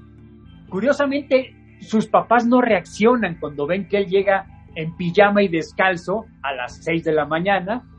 Eso ya nos empieza a, decir algo del personaje, ¿no? Ocurre la escena cuando el papá está limpiando el jardincito y le echa el viento en la cara. Entra Doña a, la casa, su mamá está leyendo esta novela de Stephen King, la de Sí, It, y- en vez de asustarse de que ve al hijo llegar a las 6 de la mañana en pijama, de estarse, no, simplemente, ah, ya estás aquí, qué bueno. De nuevo, nos dan a entender que esto de que sea un sonámbulo, de que camina dormido, pues ya es algo normal para ellos, ¿no? Porque después de eso viene la, la comidita con, con, toda la familia, conocemos al hermano, pues se empieza a pelear con Donnie Darko, empiezan a discutir sobre política, porque ya sabes, empieza la discusión con Maggie Gyllenhaal diciendo, pues voy a votar por Dukakis, que para gente que no lo recuerda, era un demócrata que quería ser presidente de los Estados Unidos, y por supuesto el papá, pues no se enoja, ¿no? Él es obviamente republicano, quiere que Bush gane, pero ay, o sea, ¿cómo, por qué vas a votar por este cabrón? O sea, tú porque no mantienes a tu familia, pero cuando cheque tu esposo, la mitad se vaya a la caridad, vas a ver cómo vas a sufrir. Y por supuesto le hija, cheque de mi esposo, papá, disculpa, ¿cuál esposo? O sea, ya no voy a decir, o sea, etcétera. Sí, sí, sí. En un par de líneas de diálogo creo que se explica muy bien el personaje de ella y del papá y de la mamá hasta cierto punto, ¿no? Porque ella nada más con cara de entre riéndose y burlándose y, preocupada, pues escucha el duelo entre su hija y su papá. En algún momento, como Maggie Gyllenhaal se está peleando con su hermano, menciona a sus papás que, ah, ya saben papá y mamá que no estás tomando tus medicamentos, pendejo. Y bueno, cortan la escena, pero de nuevo, ahí nos, estamos, nos informan más del personaje, ¿no? Es un sonámbulo, además está tomando medicamentos, por la razón que sea, no sabemos por qué en ese momento, pero ya bueno, está explicando, ¿no? Esa noche se despierta, bueno, una voz despierta a, a Darko y dice, salte de la habitación, salte de la casa. Y, bueno, uno asume, bueno, le está pasando el sonambulismo de siempre, pero el hecho de que sea una voz la que le está diciendo que se despierta, bueno, ya, ya también te está dando más pistas, ¿no? Porque sale, y bueno, el caso es que se va de la casa y acaba en un campo de golf.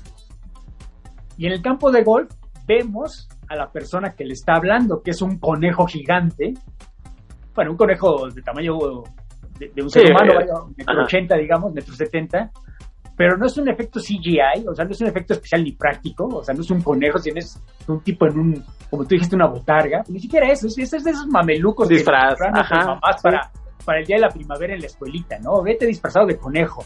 Es eso, la máscara está bastante fea, ¿no? Está bastante creepy. O sea, se nota que sí le echaron un poco de sol para que se viera creepy la máscara para, para los cortos y el póster. Pero esencialmente es un mameluco, casi casi peluche. Y se ve ridículo porque la máscara se da, sí da como que algo de miedo, se ve medio creepy. Pero el, tipo disfrazado en su botarga. Y tiene esta voz siniestra que le dice: el mundo va a acabar en 28 días y quién sabe cuántas horas y minutos y segundos. Ah, ok. Y la siguiente escena es cuando los golfistas llegan a su campo de golf, se encuentran al niño este, al muchacho aquí dormido a mitad de los links. Oye, ¿qué está haciendo aquí en pijama? No, no, disculpe, ya me voy, no, no, no vuelvo a regresar, ¿no? etcétera, etcétera. Y de ahí, cuando regresa a su casa, nos enteramos que hubo un accidente, que cayó una turbina de un avión comercial, hazme el a favor, en la casa. y de hecho cayó en su cuarto. Exacto. Y cuando él llega, no, pues están toda la familia afuera y están los investigadores, no, o sea, que venga acá la familia, firme este contrato porque nos van a demandar, etcétera, etcétera. Y si tienen que ir a vivir un rato al Holiday Inn, mientras obviamente la aerolínea les paga la casa y la reconstrucción, etcétera, etcétera. Pero bueno, eso es importante porque en algún momento, cuando te estás preguntando, pues, ¿por qué está haciendo Donnie lo que el conejo le dice? Porque luego le pide el conejo que haga cosas medio extrañas y, y Donnie lo hace dice, es que me salvó la vida. Sí. Y yo recuerdo la primera vez que la vi, ah, pues, ¿en qué momento le salvó la vida el conejo? Claro, porque el conejo le dijo que salía de la habitación justo cuando cayó cuando la Si no le hubiera dicho él eso, él habría quedado aplastado, que por supuesto es importante al final de la película, ¿no? Pero bueno, estas pistas nos las están sembrando poco a poco y mientras tanto, pues mientras está en el Holiday Inn, pues va a la escuela, a, la escuela y es cuando llega esta escena que estamos nombrando, que se sube al camión escolar, llega a la escuela, se baja el camión y empieza la canción, ¿no? De, de Tears for Fears, la de... Eh, ah, Head Over Heels, perdón, perdón. Sí. Que es una escena que dura, dura toda la canción, son como 3, 4 minutitos. No es una toma continua, porque hay un par de cortes, pero esencialmente te presenta a todos los personajes. Se baja el camión él, se mete a la escuela, vemos al bully que lo recibe y le hace la cara, lo cambia, cambia la, cámara deja de seguir a Tony Darko y porque pasa donde está Jenna Malone sacando ropa de su, de su, de su, casillero, vaya, la sigue luego a ella, luego seguimos al director de la escuelita, seguimos al bully, luego seguimos cuando el director va a saludar a Patrick Swayze, que por supuesto está con la, maestra de Jim, que está enamorada de él, o quién sabe qué obsesión tiene con él, se la, el director le presenta a Patrick Swayze, a Drew Barrymore y a Noah Wiley.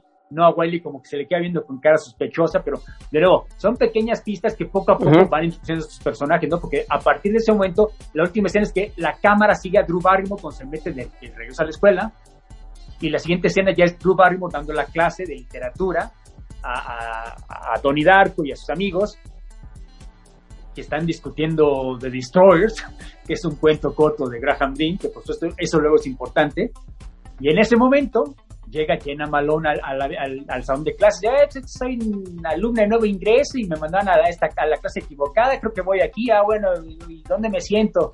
Y Drew Barrymore, pues siéntate al chavo más, que, tú consideras el más guapo, siéntate con él. O sea, imagínate qué pesadilla, no sé si te pasa a ti, siendo ella, siendo él, pero bueno, obviamente todos los chavos voltean a verla y Donnie Darko la voltea a ver con su cara de, ya sabes, de, cara de Lelo Mense, cara de psychopath. Entonces, por alguna razón, se le queda viendo y Drew Barrymore le dice a la chava que está sentada junto a, Donnie Darko, pues párate, ¿no? Pues aquí se va a sentar ella. Ah, bueno, ok. Y, bueno, vamos viendo la vida de Donnie Darko rápidamente. Por ejemplo, hay una escena que, como ya nos dieron a entender, Donnie Darko está yendo a terapia. Entonces está yendo con su papá que le está llevando con la doctora y justo antes de que llegue casi atropellan a una anciana que está en el camino, porque resulta que es Grandma Death, o sea, la abuelita muerte, que, que, simplemente sale de su casa, vive sola, por supuesto, es una reclusa, únicamente sale todos los días a ver si le llegó una, una carta en su buzón. Entonces, esto se va a repetir en la película, varias personas casi la atropellan, porque obviamente el buzón y la casa entre, él, entre el buzón y su casa está el camino. Entonces, constantemente están a punto de atropellar a la pobre señora. Sí, el buzón dice R Sparrow, ¿no? Así. Correcto, R Sparrow, ok. Que ahí no significa nada, por supuesto. Nos dan a entender que todos los de la, comunidad la conocen, pues es la típica vieja excéntrica, solo falta que tuviera gatitos en su casa, pero no sabemos más de ella, ¿no? Lo siguiente que viene a continuación ya es el, la sesión con la, eh, con la, psicóloga, perdón, que es Catherine Ross, eh, le menciona todas estas cosas, porque de nuevo aquí nos dan más pistas, el pasado que ha tenido este muchacho, de todos los problemas mentales que tiene. Esa noche, después de lo de la psiquiatra, él tiene otro sueño, que sueña con una, que está con un hacha y ataca una tubería. Y parece que es un simple sueño, ¿no? Pero el día siguiente, cuando están esperando eh, el camión escolar que lo lleva a la escuela, pues no, no, no hay, no hay clases porque se inundó la escuela. ¿Cómo que se inundó? Pues es que alguien aparentemente rompió la tubería de agua y hasta le clavó una, una le clavó un hacha a la mascota, bueno, la estatua de la mascota de, la escuela. Ya que padre, no hay escuelita, pero obviamente Don Darko se queda pensando, ah, caray, pues que no soñé yo con que destruyó una tubería de agua, pero bueno, se va a su casa y casualmente en el camino de regreso a su casa encuentra a Jenna Malone, que también está esperando el camión de escolar, pero tiene la mala fortuna que están los dos bullies de la clase, uno de ellos se, Rogan, por supuesto, se Rogan, y la están molestando. Y llega Donnie Darko, no, no hay clase. Y le dice, ya, oye, ¿me puedes acompañar caminando a mi casa? Vamos. Y es cuando se pueden a platicar juntos, es cuando él, para intentarse en su manera torpe ligársela, le empieza a decir, no, pues es que yo, yo, yo he tenido problemas, porque ella le dice, no, pues es que nos mudamos de pueblo porque mi papá era un abusivo y, es un criminal y hasta nos tuvimos que cambiar de nombre y apellido mi mamá y yo y, le dice, porque mi papá tenía problemas emocionales y Donnie muy emocionado, ah, pues qué problemas tiene tu papá, yo también tengo problemas emocionales, ¿cuáles tenía él? Ay, cabrón. el problema es que apuñaló a mi mamá. Ah, ok.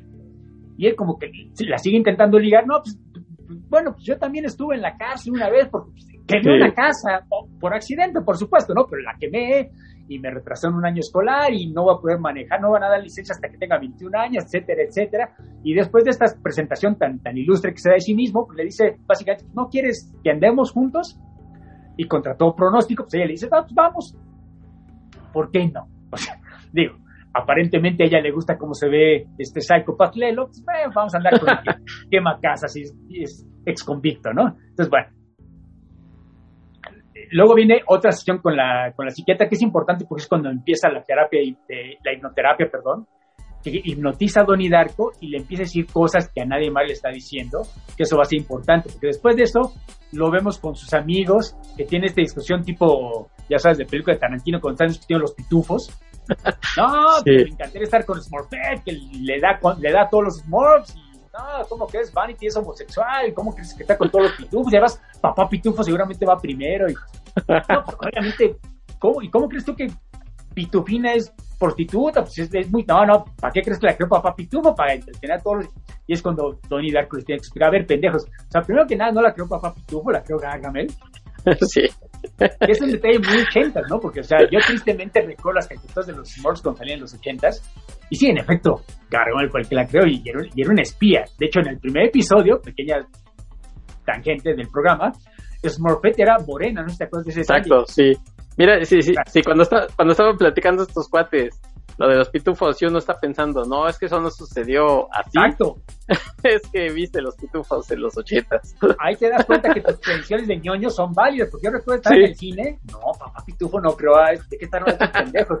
Pero bueno, ya después de lo que pasamos con el público, eh, mientras esto ocurre, la gym teacher, la que está pasando los videos de Patrick Swayze, quiere que los, en una reunión de los papás de la escuela pues, prohíban el libro que estaba enseñando eh, Drew Barrymore, porque en efecto, en The Destroyers, eh, la historia trata sobre que unos muchachos adolescentes destruyen una casa, rompiendo una tubería, inundando la casa, es decir, de la misma manera que Donnie Darko eh, vandalizó la escuela. Entonces, no, le estás enseñando a los niños que sean malos y quién sabe qué tanto, y, y, hasta la mamá de Donnie Darko, que tampoco es la persona más liberal del mundo, le dicen, bueno, pues, a ver, tú, tú si quieres sabes quién es Graham Greene, y por supuesto la Jim T. Chaps. Yo, yo vi Bonanza, por supuesto que sé quién es él. Pues bueno, ok. Momento chusco, a menos que no sepas quién es Lord Green y Graham Green, ¿no? Pero bueno, yo, yo recuerdo que me reí. Y mientras esto ocurre, Donnie Darko va con, con Noah Wiley, con el novio de Drew Barrymore, el de, de ER, el doctor Carter. Oye, ¿usted sabe algo? Oiga, ¿usted sabe algo de viajes en el tiempo? Y, se prende por primera vez el, personaje. No, no, sí, y empieza a explicar, ¿no? Hay estas teorías y le saca el libro de Stephen Hawking. tiene que haber un wormhole, pero tiene que haber una nave, usualmente hecha de metal, obviamente, para que pueda soportar el viaje a través del wormhole. Y eso en teoría te podría llevar de un punto en el espacio-tiempo a otro punto que técnicamente es un viaje en el tiempo. Entonces, ah, bueno, ok. Esta escena es importante no solo por eso, sino porque le da, mira, no le digas a nadie que te dé este libro, pero le da el libro de Roberta Sparrow, que es Filosofía en el viaje en el tiempo, algo así, no me acuerdo cómo se llama. Y le dice, no, es que Roberta Sparrow daba clases en esta escuela hace mucho tiempo. De hecho, ella enseñaba la clase de ciencias. Y, y, Donnie Darko se queda viendo, Roberta Sparrow, la Roberta Sparrow. Y por eso sale corriendo a, ver las, las, fotos en el pasillo, porque hay fotos de viejos maestros. Y en efecto encuentra a Roberta Sparrow. Ah, es Grandma Death, la señora esta viejecita que está en el camino todos los días y que ahora es una reclusa, ella escribió este libro. Y ella em, empieza a leer el libro de, que en efecto como que describe lo que está viviendo Donnie Darko. En la versión del director, que no vamos a platicar tanto ahorita, aquí es cuando empieza a incluir eh, Richard Kelly eh, escenas, exacto, letreros sacados supuestamente del libro este ficticio, donde te empiezan a explicar, no, pues es que el viaje en el tiempo, tal, tal, y depende tal cosa. De hecho, en el libro te lo explican más como universos paralelos, más como coherence, más que viaje en el tiempo. Y ya te explican, no, es que alguien tiene que regresar a, con, se crea un universo eh, paralelo, es peligroso, un universo tangente porque solo puede vivir un, mes, cierto tiempo, un par de semanas, que es importante porque la película ocurre 28 días, ya es que nos dijeron al principio que el mundo va a caer en 28 días tales horas, y, hay, un, hay un talismán que pasa de un universo a otro, usualmente de metal, que por eso en este universo es, es, la turbina. O sea, como que te empieza a dar pistas, te empieza a explicar detallitos que no son tan necesarios, pero bueno, él considera necesario.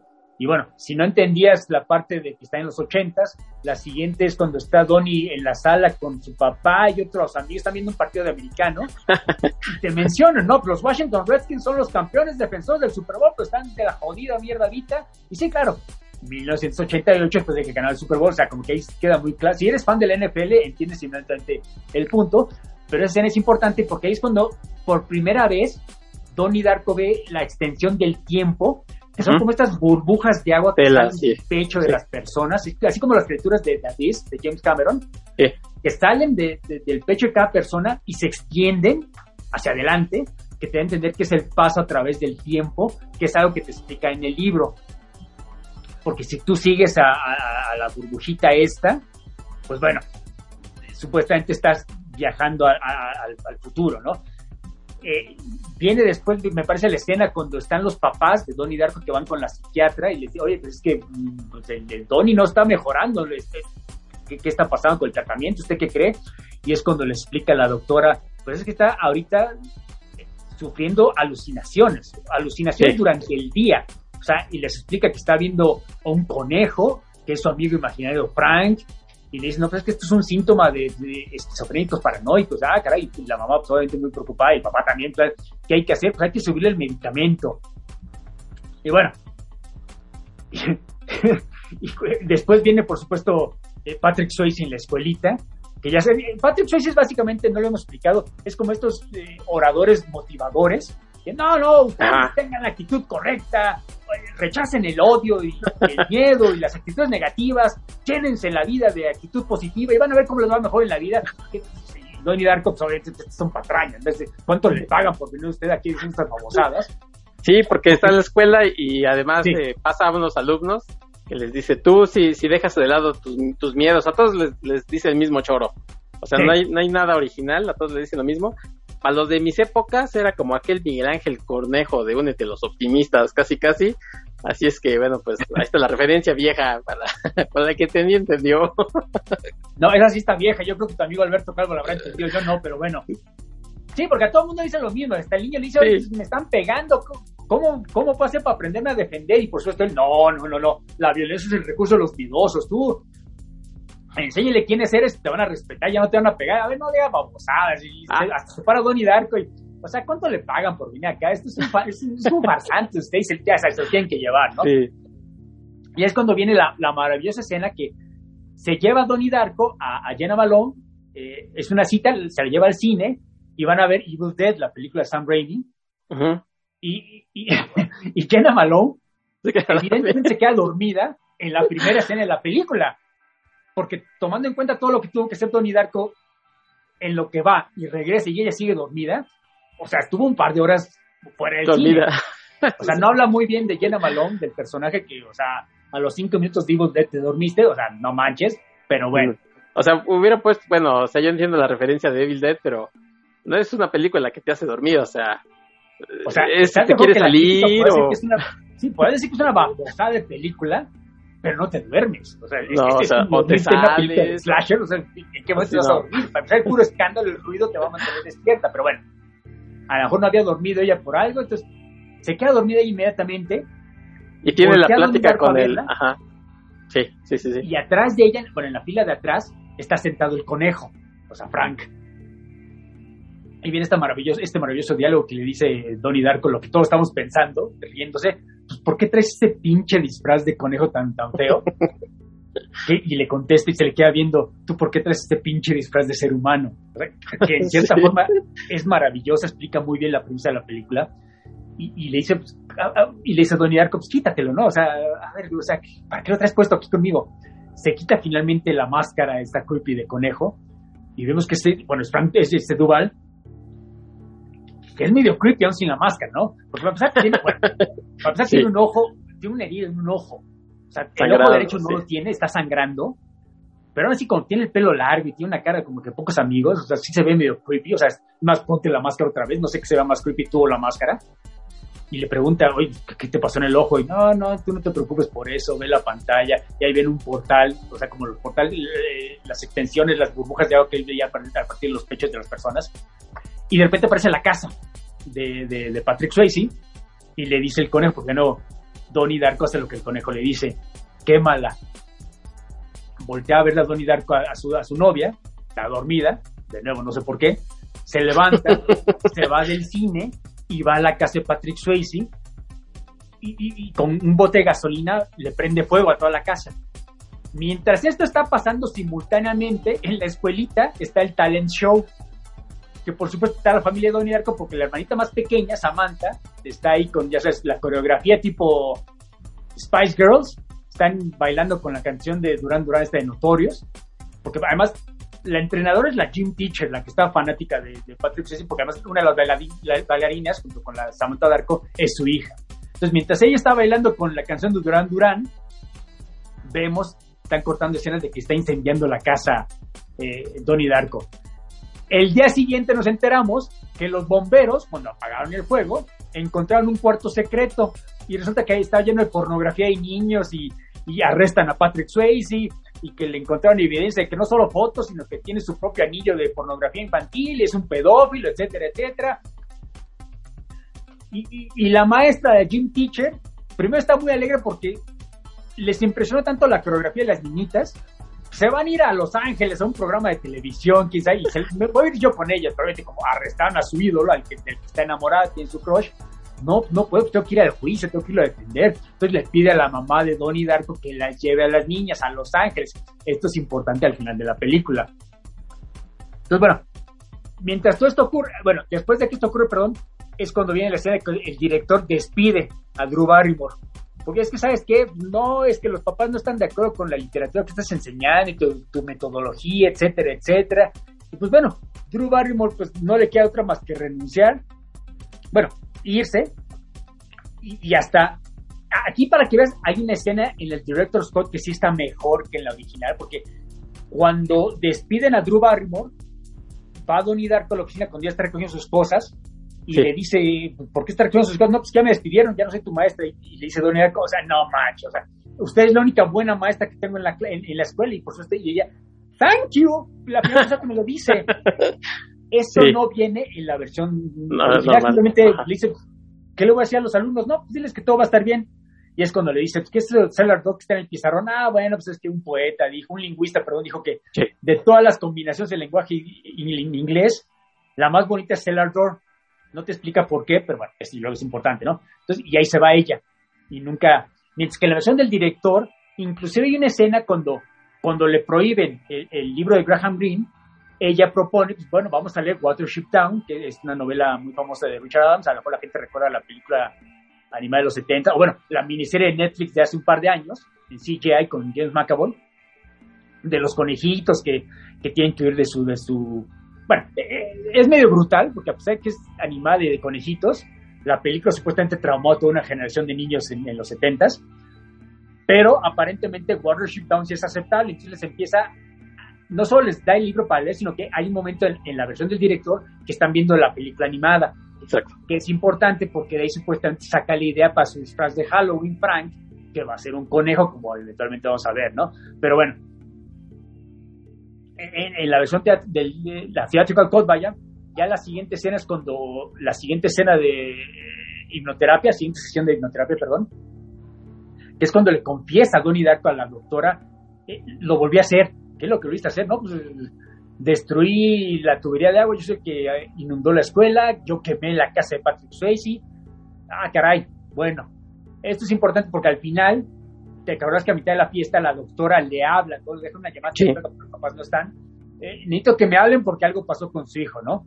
Ya lo que, lo que viene después, ya para acabar la película, la, el es la fiesta, porque, ah, bueno, porque Donnie, eh, Maggie Gyllenhaal había mandado solicitudes de universidad, a varias universidades, perdón, y la aceptaron en Harvard. Y Donnie Darko le dice, no, pues los papás no están porque se van a las niñas a, a, Los Ángeles, pues vamos a hacer una fiesta, ¿no? Cualquier cosa para hacer una fiesta, pues por supuesto vamos a hacer la fiesta. Y ya la siguiente escena ya es la fiesta en sí mismo, que tiene este, este gran soundtrack que cuando va bajando Donnie Darko las escaleras a abrir la puerta está la de Joy Division, la de Love Will Tear Us Apart. Cuando le abre la puerta a, Jenna, porque llega la novia a la fiesta, dice, no, pues es que, ¿por qué estás llorando? Ah, porque llega ella medio afectada. No, pues es que ya no está mi mamá y la casa está destruida. Se me hace que mi, mi, papá nos, nos encontró de alguna manera, fue a la policía y me dijo, no, pues ahorita no, no regresa a la casa, vete a un lugar seguro y por eso fue a la fiesta. Entonces estuve con Donnie Darko a, a, la habitación, vaya, únicamente la hermana los ve y pues hacen el amor, ¿no? Por primera vez cuando bajan de la habitación está esta hermosa canción de Under the Milky Way de, The Church. Es, bellísima la canción, pero de hecho creo que es, trágica porque en, sobre todo si es la segunda vez que está viendo la película y es lo que viene a continuación, es como que el último momento feliz de Donnie, de, ambos, de hecho, ¿no? De Donnie Darko y de ella, de Gretchen, porque en ese momento pues, para empezar, a lo largo de la película, Donnie Darko va, va eh, contando los días, ¿no? Él, él, no ha olvidado el sueño original que le dijeron que en, en 28 días y en 6 horas el mundo se va a acabar y él constantemente está cruzando está viendo. el calendario. Inclusive hay estos letreros en la película que dicen eh, 10 de octubre faltan 18 días o 20 de octubre faltan 10 días nada más y el día de la fiesta, que es Halloween, ya es el último día. El último letrero dice ya 6 horas para que se acabe el mundo. Entonces Tony Dark se da cuenta, empieza a ver las, estas eh, formas de agua que es el, el, futuro, que están saliendo de todos los de todo, que está en la fiesta, y es cuando él se da cuenta, o sea, ya soy feliz, estoy con mi chava, pero se va a acabar el mundo. Entonces dice, no, no, es que se nos va a acabar el tiempo. O sea, acompáñeme, por favor, dice a ella y a dos de sus amigos, sus achichincas que lo siguen a toda parte, a todas partes. Vamos a ver a Roberta Sparrow, la que escribió este libro. ¿Pero para qué o qué? No, o sea, ustedes síganme, ya no tenemos tiempo. Van a la casa de Roberta Sparrow, del Grandma Death. En algún momento el papá nos dice, bueno, era maestra de clases, pero tenía mucho dinero. Y durante Sí, mucho tiempo existía el rumor de que tenía joyas en su casa. Esto es importante porque cuando llegan los muchachos, Donnie Darko y su novia y sus amigos a la casa de, de- la abuelita, encuentran o, o tocan la puerta y no, no, no les abre nadie, pero ven, Donnie Darko ve el sótano y se acuerda de lo que le enseñó la maestra, el cellar door. Claro, es, es el sótano, tengo que ir. Se meten al sótano porque está abierto. Y en ese momento los agarran los dos bullies. Uno de ellos es Ted Rogen, por supuesto, Sí, y atacan a ella y a él. Y, y los dos traen navajas, porque iban obviamente a saltar la casa de, de- de la abuelita. Y, y Seth Rogen intimida a sus dos amigos, no se acerque, usted es más largo, usted no tiene nada que ver. Y, es- y el tipo que tiene problemas personales con Donnie Darko, se queda la impresión que lo va a matar ahí, pero en ese momento se ve un coche en la distancia. Y Seth Rogen se asusta, oye, estos tipos llamaron a la patrulla, porque cree que son los policías. Vámonos de aquí, en chinga, vámonos. Y corren se todos. Exacto, pero llega el coche hecho la raya, ve a la señora, a la ancianita, da la vuelta bruscamente Esquivarla. para atropellarla y pasa encima de Jenna Malone, la novia de, de Donnie Darko, la mata, de hecho, y se detiene en ese momento, no chirrión, no es la patrulla, sino que es, es dos chavos de la fiesta que, que fueron por cerveza simplemente, ¿no? Venían de comprar chelas, iban de regreso a la fiesta, accidentalmente la matan, se bajan los dos del coche, ¿y quién es el conductor? Es Frank, que viene disfrazado de conejito porque iba a la fiesta de, de- en, la- en- en casa de la hermana de Donnie Darko, ¿no? Y es Donnie Darko el que en ese momento se da cuenta que su novia está muerta, se levanta, ve al tipo, lo reconoce al conejo, levanta la pistola que traía, la pistola de su papá, y le da un balazo en el ojo. Y el otro obviamente se asusta y le dice Donnie Darko esta línea ridícula, pero es tan ridícula que funciona. Vete con tus papás, dile que todo va a funcionar perfecto. Que no tiene ningún sentido, ¿no? Pero funciona perfectamente en el contexto de la película. Sí. Entonces, y ya, ya para terminar la película, Donnie Darko agarra el cadáver de, de Jenna Malone, la mete, se la lleva cargando de vuelta a su casa, la mete en el coche, de, en la camioneta, en el Taurus, da un beso en la frente a su hermana que está pedísima en la sala, está inconsciente. Pues, él ya sabe lo que tiene que hacer, ¿no? O sea, él ha leído el libro, sabe lo que está pasando, sabe lo que tiene que hacer, se aleja, o sea, se va, eh, está donde despertó al principio de la película, con el cadáver de su novia en el coche, se está formando este, este, este como hoyo negro, son un montón de, como un huracán negro sobre, Sí. la, sobre la ciudad, específicamente sobre su casa, y él sabe que tiene, ah, y en ese momento su, su mamá está regresando con sus hijas de, de Los Ángeles en un avión y se suelta la turbina del avión, que es lo porque desde el principio ya es que cayó una turbina en la casa de, al principio. Sí. Los del gobierno no saben de dónde salió la, ¿De dónde la turbina porque no hay ningún avión haya estrellado. O sea, simplemente Sí. cayó una turbina del cielo. No encuentran de, de qué avión salió y es porque eh, te enteras aquí, la turbina cayó de 28 días del futuro. Y es Donnie Darko el que, de cierta forma, man- la manda a través de este huracán al pasado. O sea, a- a- a- cuando empieza la película. Y, y lo último que vemos es, se queda viendo a su novia que está muerta, sabe lo que va a hacer, pero él está dispuesto, ¿no? O sea, vale, o sea, yo voy a morir, pero tú vas a vivir y todo, o sea, todo, todo va a ser mejor esencialmente. Y ya acaba la escena con esta preciosa, el, el cover este de, de, de Mad World, de, que es una canción de Tears for Fears, pero aquí la canta este, este Gary Jules y Michael Andrews, Ujú. que el cover es bellísimo, porque esencialmente ya lo que viene ya es un, como un montaje de escenas que está Donnie Darko de vuelta en su habitación riéndose. Mucha gente no entiende que está riendo, pero es, según yo, porque sabe lo que está a punto de pasar y lo que él ha logrado.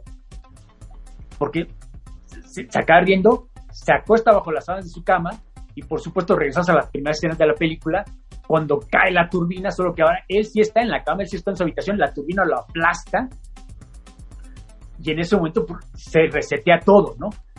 Sí. Ya vienen escenas de que la gente pues está despertando, o sea, por ejemplo, la doctora despierta, eh, el doctor el mundo, está en sí. la cama con Drew Barrymore despierta y no sabe por qué despertó, simplemente o una pesadilla o algún ruido, pero algo se, se queda pensando.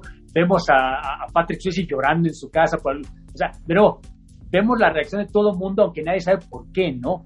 Y Ya después, cuando acaba la canción, pues vemos el aftermath, ¿no? O sea, ya de nuevo, igual que al principio de la película, están las patrullas, las ambulancias y las grúas quitando esta turbina, solo que la familia pues está devastada porque Donnie quedó aplastado. Y, y cuando están alejándose el camión que ya trae la turbina, pues vemos a, a, a Jenna Malone, a la novia de Donnie Darko, en el otro timeline, que llega, oye, pues, ¿qué pasó aquí? Porque ve un chavo en la calle y, pues, ¿qué pasó aquí? ¿Por qué tantas patrullas? No, pues es que un accidente, cayó una turbina del cielo y se aplastó a mi vecino, que era mi amigo, era buena onda, se llamaba Donnie, y le pregunta a ella, pues, ¿cómo se llamaba? Se llamaba Donnie Darko, ¿lo conociste? Y ella le dice, no, nunca lo conocí en mi vida. Y la película acaba con que, porque obviamente la hermana está como que aguantando el llanto, Sí. el papá está sujetando a la hermanita, él sí está llorando abiertamente, la hermana no, porque está y está muy pequeña, y la mamá está en un árbol, está tan choqueada que no está llorando, o sea, ni siquiera tiene cara triste, simplemente está fumando. Ujú. Y cuando ve a Jenna Malone, pues, pues simplemente la saluda, Jenna Malone la saluda de vuelta, aunque no se conocen en este mundo, y este niño la saluda, y acaba Sí. la película. Sí. Y es extraordinario, ¿no? Porque, en efecto, así como lo expliqué yo medio torpemente, mucha gente se quedó pensando, eh, ¿qué pasó? pasó? O sea, ¿cómo- ¿cómo regresó hasta en el pasado? ¿Y por qué murió? O sea, Sí. ¿qué, qué- qué pasó? De nuevo, como tú mencionas, creo que esta es la típica película que si la ves más de una vez, te recompensa, entiendes más detallitos, incluso cosas que entendiste de una manera la primera vez, a la segunda la entiendes de otra De manera, otra. no Sí. de otra manera. Creo que se presta para varias interpretaciones, creo que eso es intencional. O sea, según yo, no hay una interpretación de qué es lo que pasó. O sea, Richard Kelly nunca te va a decir, no, pasó esto, no, no. Es así casi que, aunque sea el payaso, es como un poema. Tú lo puedes ver de esta manera, esta persona lo puede ver de otra manera. Creo que ambas son igual de válidas. Yo tengo una. A mí me queda muy claro lo que ocurrió, no sé tú, pero, pero entiendo la queja, entiendo de que. Ay, además, yo sé que mucha gente prefiere que todo se. O sea, esté bien, bien Te lo expliquen. Sí, sí, sí. O sea, yo lo encuentro eso medio, medio criticable, pero bueno, lo entiendo, ¿no? Hay gente que prefiere que te lo letren todo. A mucha gente, pues, esta película no la acaba de convencer, pero a mí, estarás de acuerdo que, por ejemplo, bueno, la música ayuda muchísimo, ¿no? Pero Sí. yo creo que aún sin la canción esta de Tears of Fears de- al final de Mad World, cuando te das cuenta de lo que hizo Donnie Darko, la manera en que se sacrificó, o sea, no solo murió, sino nunca estuvo, o sea, su relación con la chava pues, nunca ocurrió esencialmente. Entonces, la verdad es, a mí se me pegó en el cine, cuando la vi en el cine yo sí recuerdo, ay, caray, sí, sí, hasta está, sí está de lagrimita, ¿no? Y luego cuando está la canción esta de, que, es, es preciosa, la verdad, pues sí, sí te saca Sí. la lagrimita, ¿no? Yo, por ejemplo, hoy, bueno, ayer que estaba viendo esta película, pues no te voy a decir que lloré, ¿no? Pues ya la he visto varias veces la película, pero sí, sí, sí, como que sí, sí quería Sí, salir es triste, lagrimita, sí. ¿no? Sí lo entiendo. Sí. Yo creo que yo sí veo que una persona que la ve por primera vez, pues sí le tiene que pegar, ¿no? A menos que esté muerto por dentro. Entonces, pues no sé, no sé tu reacción, pero a mí, o sea, yo, yo sigo defendiendo esta película. De nuevo, aún si no entienden exactamente lo que pasó, es como el típico, pues déjate llevar. O sea, hay momentos que a lo mejor entiendes algunas películas, pero te dejas llevar por las emociones, por lo que estás viendo en pantalla. Y creo que Donnie Darko es el ejemplo perfecto de esto. Para llegar al, al grado de, de poder explicar la película como la hiciste, sí tiene que verse por lo menos dos, tres veces la película, porque no es tan fácil. Eh, o sea, puedes explicar las escenas y eso, pero no es tan fácil como entenderle a la primera. Yo me acuerdo, la primera vez que la vi fue así de, ¿qué? ¿Qué acabo de ver? Y, y Sí. la segunda ya le vas entendiendo más a... Y es precisamente en esta parte donde decimos que la versión del director vienen las, las instrucciones casi de la película, Sí, no es tan agradable porque precisamente viene esto de los universos. Entonces es es mejor entenderle o, o, ir descubriendo esto de los universos porque no es un viaje en el tiempo. Y por eso el conejo le había dicho, eh, va a terminar el mundo porque en realidad lo que sucedió es que se creó un universo tangente y los universos tangentes, según la señora, no duran tanto y por eso se va a acabar el mundo. Entonces lo que hace lo que hace Donnie más bien es eh, reencauzar al universo primario con su muerte y ya con eso ya el, mundo, el universo ya continúa, ¿no? No pasa nada. Entonces todo lo que vimos en realidad la película es un universo tangente y digamos que, que no iba a suceder así, sino simplemente iba a, iba a continuar con la muerte de Donnie. Y ya la, la segunda o tercera vez que uno ya le entiende esto, pues es la parte en la que digo que las actuaciones y los personajes son más importantes que la trama porque te llega, ¿no? O sea, yo esta, esta película que es del 2001, yo ya no, ya, ya no era un adolescente, tenía rato que había dejado de ser un adolescente, pero me hubiera encantado verla de adolescente porque creo que Donnie Darko es un, es un personaje, eh, no sé, adorable, ¿no? O sea, la parte en la que le dice a la maestra, oiga señora, la vida no es amor y miedo, ¿eh? o sea, es, es todo un, este, una gama de, posibilidades que, ocurren, además de que es esto de que encontré una cartera y qué siento, ¿no? O sea, no es así la maestra, pero ¿cómo me contestas? Y, y entonces cuando le dice, no, mire, metes a su, su línea vital, métase por...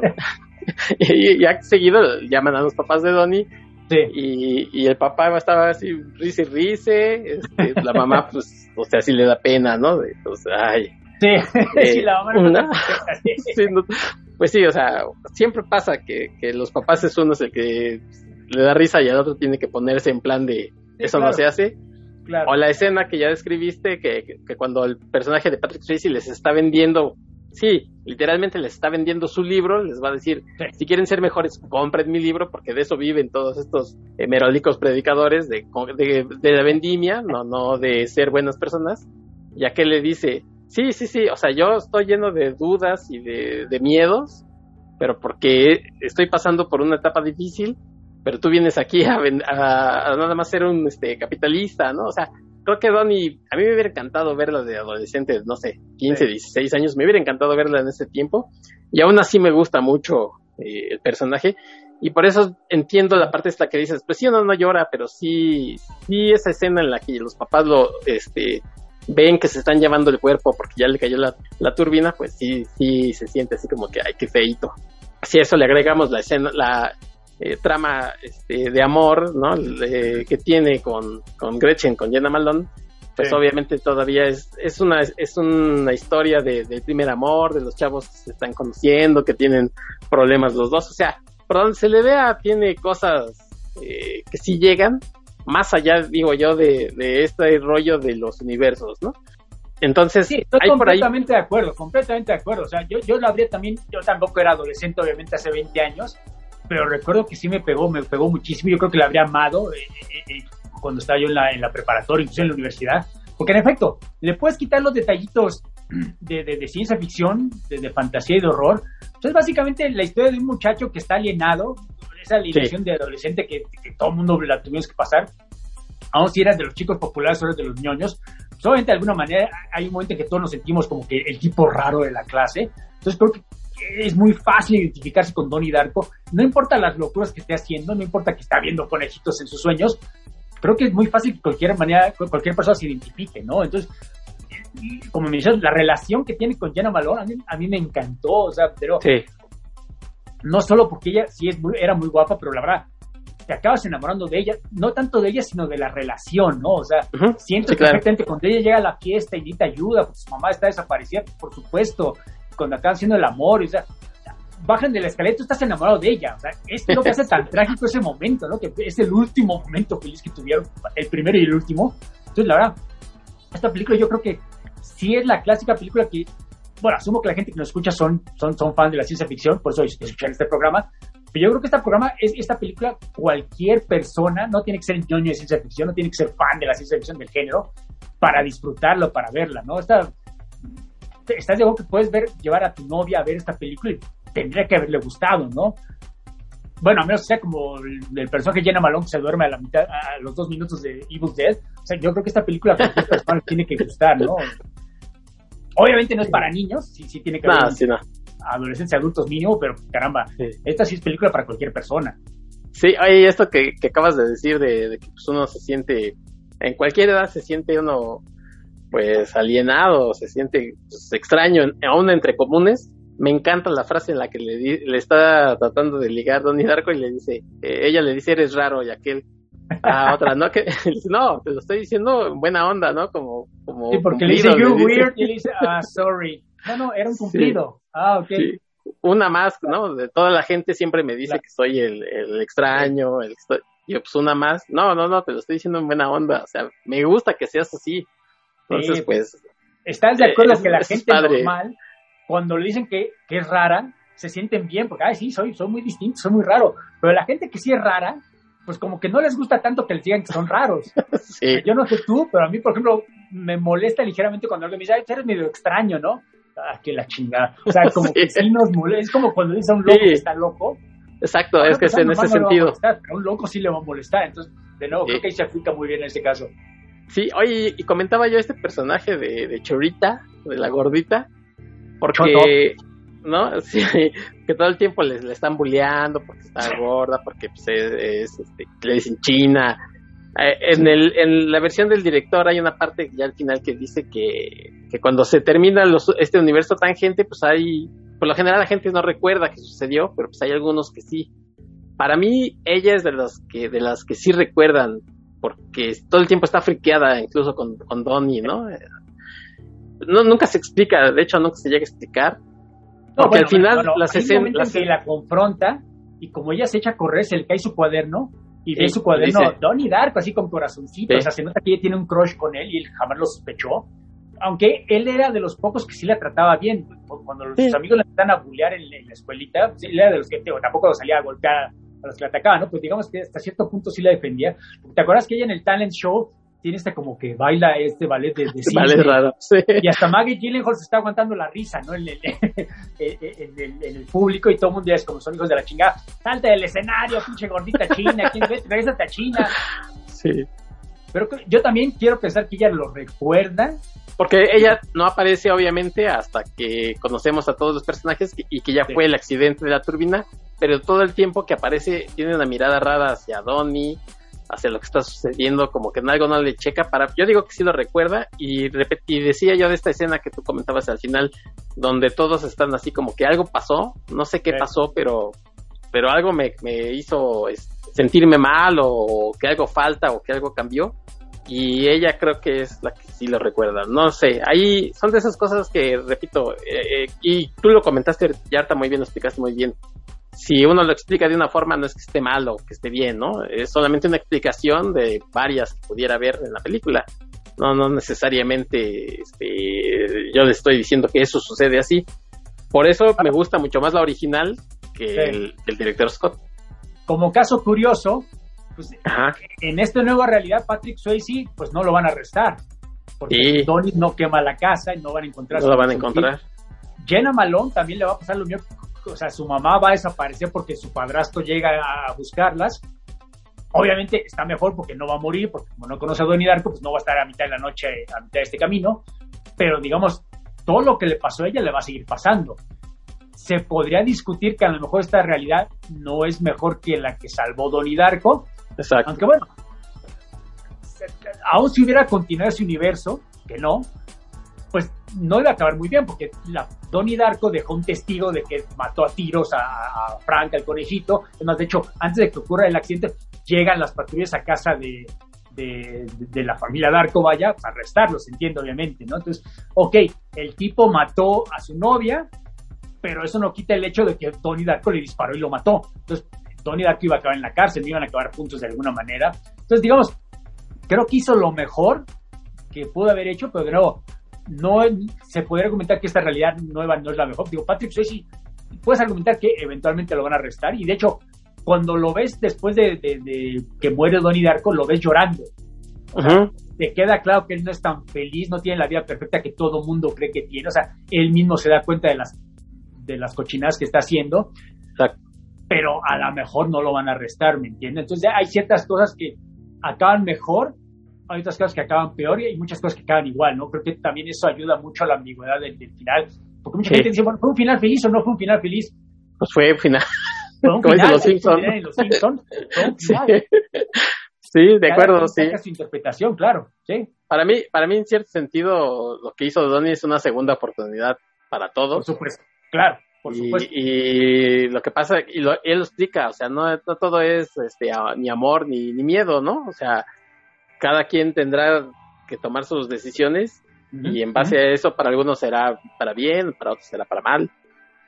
Y- pero pues sí, o sea, no, no es un, es un final y, y punto. Lo que sí yo no estoy de acuerdo y que muchos dicen es que todo esto es un bucle. Yo creo que no es un bucle. No, no, no, no, no, no, no, no, el punto, no, es que un bucle sería si fuera en efecto viaja en el tiempo y nada más, pero como son universos eh, paralelos, Sí, se no acaba bucle, y o sea, sí. no van a quedar atrapados siempre, ¿no? sino literalmente Donnie, Donnie Darko se sacrifica para que acabe sí. esto, o sea, o Sí, sea, yo el bucle no precio lo, no lo veo. más alto, pero sí, no, no es un bucle.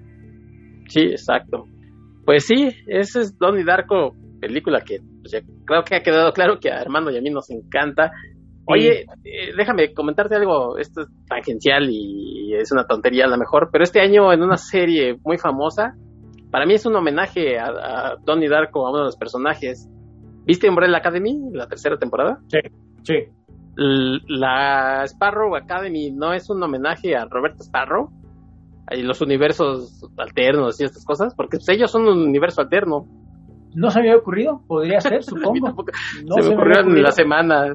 O sea, cuando, cuando la volví a ver que decía Sparrow, dije, pues, o sea, como la acababa de ver la serie, dije, pues, Sparrow Academy. Tendrá que ver con él, porque ellos son finalmente un universo tangencial, ¿no? También. Correcto, correcto. Sí, porque de hecho, según recuerdo, aunque tiene mucho que no lo leo, el- el de Sparrow Academy es de las cosas que no salen en el cómic.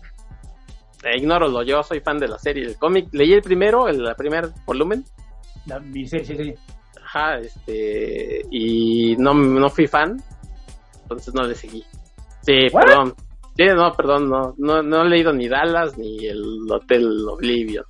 Ah, no, no, bueno, si no te gustó el primer volumen, pues no, no te molestes en los siguientes dos, pero Aunque, aunque sí, como me gustó mucho la serie, después volví a comprar el, compré el, el trade, pero es que es muy bueno el cómic, o sea, por razones distintas. O sea, creo que la serie es mucho mejor los personajes. O sea, Klaus, por ejemplo, está mucho mejor desarrollado, pero por, por muchísimo que en el, que en el cómic. En el cómic es cero personalidad, un cero a la izquierda.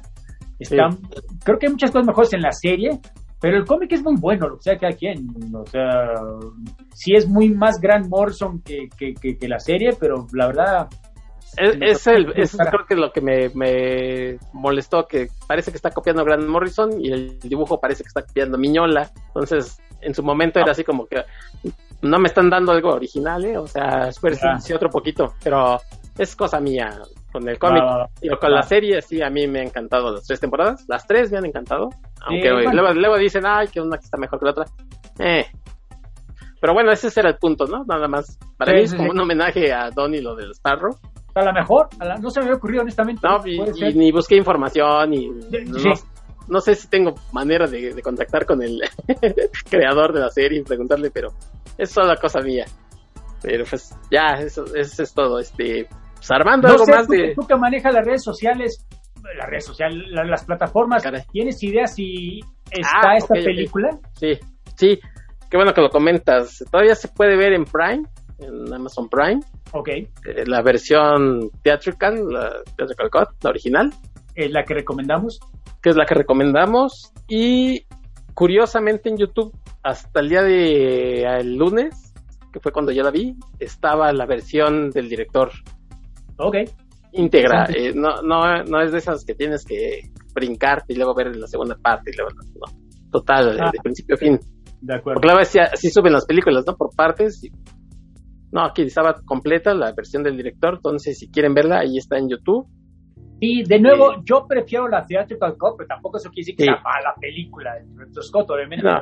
Es, lo que... dar unas explicaciones que en mi, en mi opinión son innecesarias, que Sí. alguien un poco del soundtrack, pero digo, si, si no tienen Amazon y quieren ver y no la han visto, pues bueno, métanse en YouTube y la vean gratis. Creo que es una opción muy aceptable.